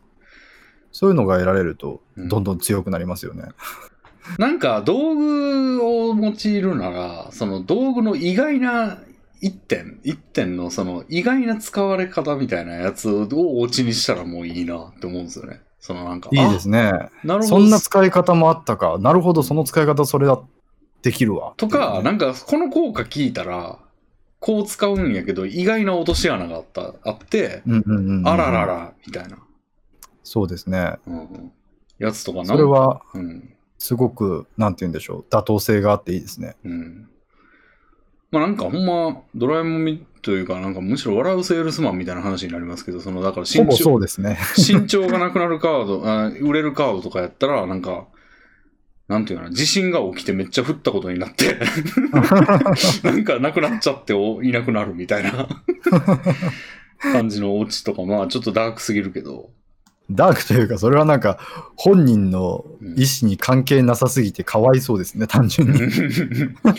まあだからなんかそういうオチみたいなのをなんかまあもうちょっといいオチをなんかその類のオチを考えればいいもそううで一すね本の、一本の動画ですよもうそれでねおうめっちゃやっぱりでもそこはもう本当に傑作かどうかは、うんその時の出来栄え次第ですよね。結構振れ幅が生まれそう。うん突然なんか、ああ、このオチは素晴らしいの思いついたな、みたいなのもあるし、うんまあ、これ、このオチにするしかないか、みたいな感じでうん着地させる時もあるして、ん結構、振れ幅ができそうなので、うんでもドラえもんもそんな感じでしょ多分そうですね、本当にそうだと思います。うんだあからだあから、それに応じて発表の仕方とかを変えれるし、わけじゃないですか、レビンさんは。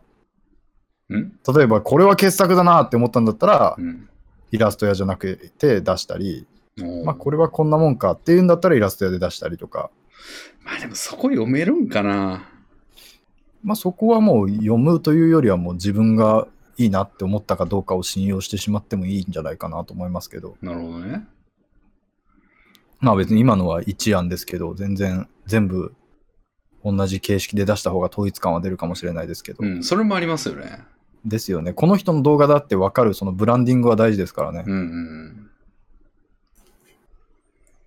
うん。ああ、いいっすね。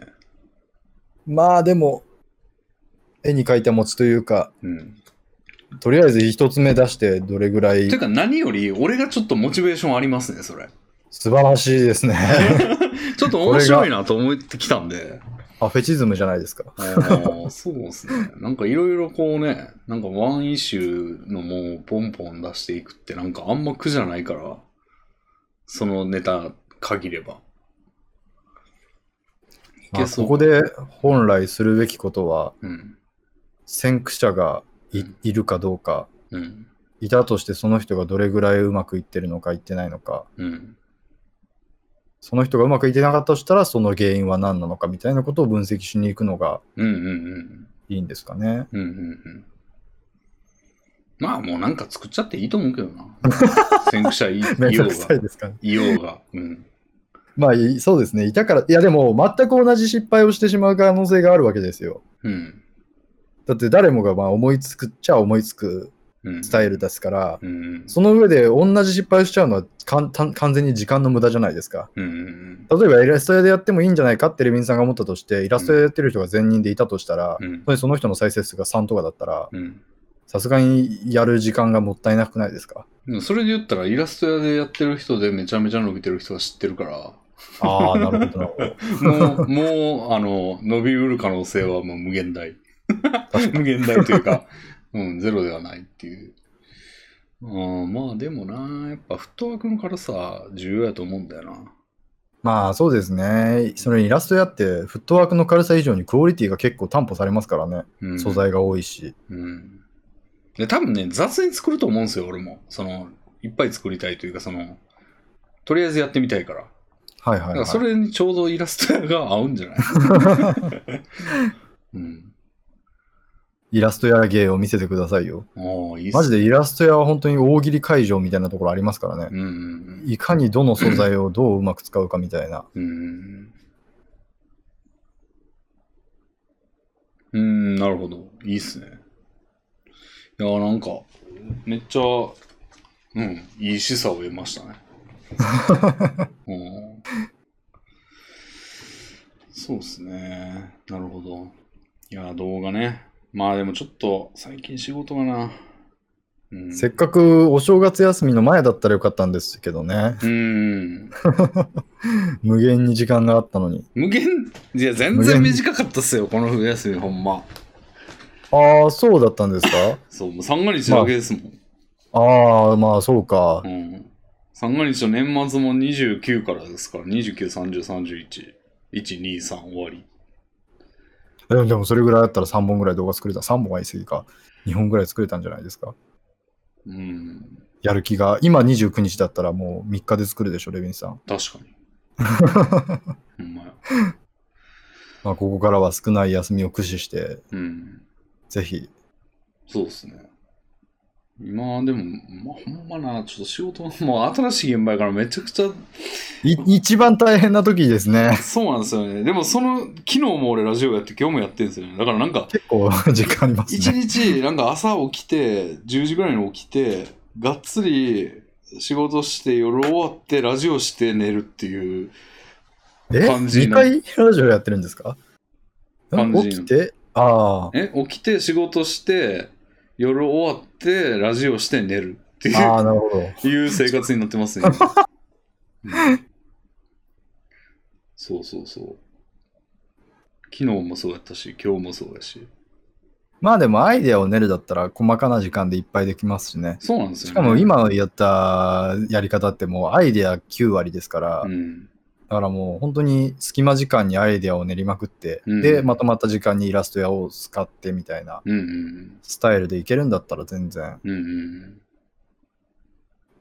そうですねいやー、面白そうですね、そうんれは。いいの思いついたわどんなアイデアが出るのか楽しみにし、楽しみですね。うん。正直 TRPG 動画は僕ちょっと見る気が全然しなくて、 はいはい。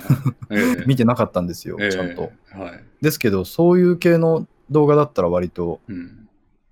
クリックはしますね。うんうんやっぱりそういう人は多いと思いますね。うん。うん松井山手でもいいと思いますけどね。うん。そこまで自前でやらなくても。 いやー、なんて言うんでしょう。あの、TRPG 動画の時思ったんですよ。 はあこれは TRPG 動画だなって思ったんですよ、見始めた時に。うん。レビンさんの動画だと思えなくて、うんうん。それが、だからレボットライフってすごいレビンさんの動画じゃないですか。レボットが出てきていて、レビンさんが声を当てていて。うん。あ僕は、その、レビンさん視聴者だから、うん。そういう楽しみ方をレビンさんが作る動画にも求めてしまっていた部分があって、うん。その意味で TRPG 動画にはちょっと、うんあの引きつけられなかった部分があって、まあ、あれだって、ほぼ俺じゃないですからね。まあまあまシナリオも俺じゃないし、原案だけですからね、俺。あ、あなんか、せっかくその、結局レビンさんはそのスタートダッシュが切れる状態にあるのは、レビンさん視聴者がいるからじゃないですか。はい。だからそのレビンさん視聴者にこびるというか、受け、まずスタートダッシュを気持ちよく切らせてもらうためにうん。使えるリソースがあるんだったら、それを使うのは手な気がしますけどね。ああ、なんかだから知らん人から見たらただのなんかようわからん絵やけど、そうそうそう。っていうレのビンさん視聴者者は、もう、もろ手を挙げて、わー、レビンさんのキャラクターだーって言って、ちゃんと押し上げてくれるし、みたいな。逆に、突然、なんか男子高校生があってイラスト屋みたいな感じだったら、うん。なんか、レビンさん視聴者としては困惑してしまうというか、うん。でもイラスト屋の素材の中に急に松井山手の顔出てきたらおかしないいや、でもそこはなんかオリジナリティだと思いますよ。えレレビンさんのその松井山手の顔をイラスト屋の上にペタって貼り、顔の部分にペタッと貼り付けて、で、松井山手の顔多分笑顔、汗かいてる。それぐらいでマジで十分だと思いますし。いや、それは、どうかな。うんなんかブランディングですよ。てか、レビンさんのだってチャンネルアイコンがそれなわけですから、あこの顔が出てきたらこれはレビンさん印だっていうことが新規視聴者にも伝わるようになりますし、イラスト屋であるよりは大きなバリューを生むと思うんですよね。うん良くも悪くも無味無臭すぎてイラスト屋だと。まあ、ね、まあ、それは僕がレビンさん信者だから思うだけかもしれないですけど、 信者なの信者ではないですけど、 信うん、ファンだからあーという部まあ分まはあ、大あきいと思いますけどねの、あれじゃないですか、なんか松本人志がドラマ出るときみたいな感じにしたらいいんじゃないですか。なんか、あの、何やったっけな。あの、は明日があるさが主題歌やったやつとかって、松本人志がちょい役で出てるんですよ、毎回。あーありましたね。うん。あれみたいな感じで、こう、なんか、ちょい役で毎回出てくるみたいな。 ああ、それはでも嬉しいですよね。それだけでもあると。うん。そんぐらいがせいい、ちょうどいいぐらいなのかな、それやるんやとしたら。えー、いやー、そういう細かな、なんて言うんでしょうね、レビンさん風味が加わるだけでも、うんレビンさんの今持ってるリソースが最大限活用されるんじゃないですかねっていう。うんですうん。まあ、声当てんの、俺のキャラクターが一人いてもいいしな、毎回。ああ、いいですね。あ の、なんていうの、虚構新聞ってさ、あの、はい。大体さ最後に大学教授が解説、コメントしてるときに、毎回同じやん。なんか、あの、へえ。あの人の名前が。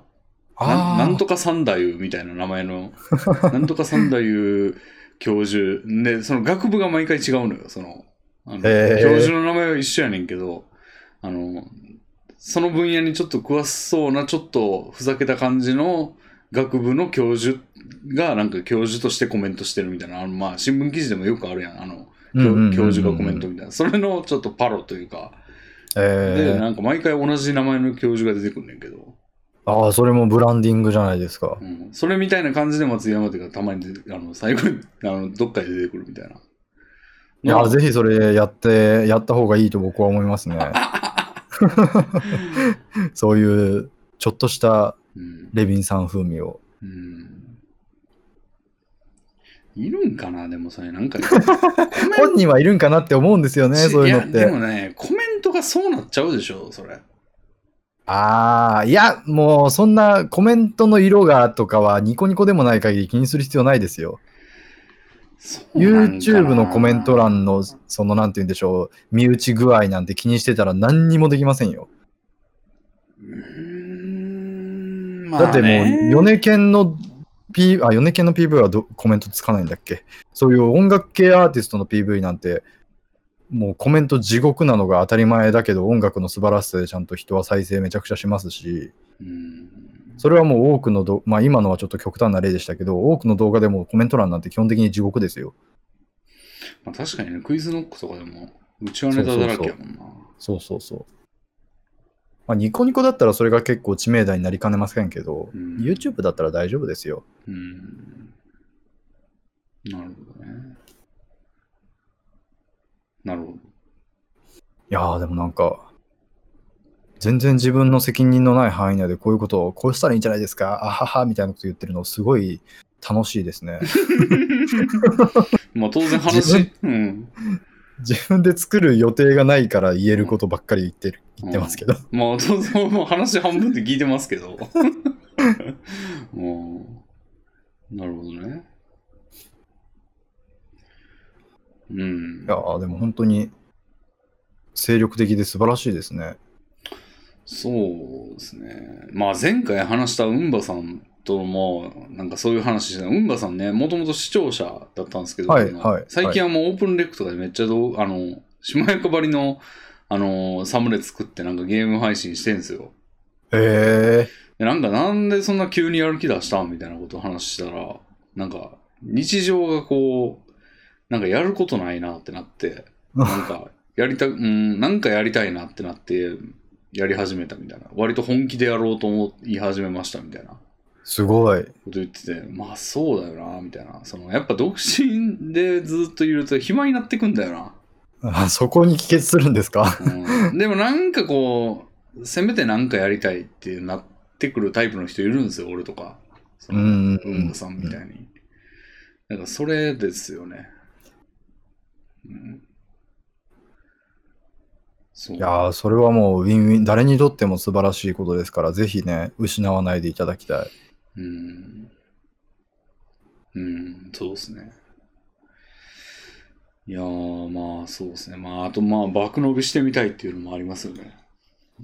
うーん、まあそうですね。確かに最近これがっていうのはレヴィンさんの出したものでなると、ないっすよ、全然。ないですね。 あーあれじゃないですかあの、ユーストリームチェッカーありがとうとつは爆伸びだったんじゃないですか言う配信て自体はあれでもなんか8万ぐらいでしょ。でも配信の視聴者数としてはだいぶいってたなかったでした。数千人とかいってなかったでした。あなんか言ってた気がしますね。割と配信視聴者数としてはもう全すごく、うん。なんて言うんでしょう、爆伸びじゃないですか。うん。まあでもあれもやっぱり自分でっていう実感はあんまり持てない内容かもしれませんけど。 うん、そうですね。ソイソースとしもやかはお膳立てしたやつでしそんでた、すごい加藤純一さんが来てみたいなことょ。ですかそうらでね。すね。うんなかなか 俺が爆伸びしたとはちょっと。うん。全然思ってないですよ。やっぱそういう実感があるかないかってすごい大きいですようね。ん。そうですね。いや、これでもちょうどいい時間潰しが得られたな。なんか、隙間時間で考えれるし。こういうのってなんか、うん。むしろ隙間時間の方がアイデアが出ますからね。うんうんなんか、机に向かってうんうんなると全然出ないのに、うん。うんなんか仕事中やたらそればっかりに気が取られてすごいアイデアが出るぞみたいな うん。うん。ことはめちゃくちゃありますからね。うん。いいっすね。いやーじゃあぜひね、取り掛かっていただいて。うん。そうですね。じゃあ今日はそんなとこですかね。はい。じゃあ、コンスケさん、ありがとうございました。いやーありがとうございました。いいのをいただきました。僕もいろいろとやる気が出ました。あ いや、いいですね。いやーじゃあ、というところで終わります。はい、お疲れ様でしおた。疲れ様でした。失礼します。はい。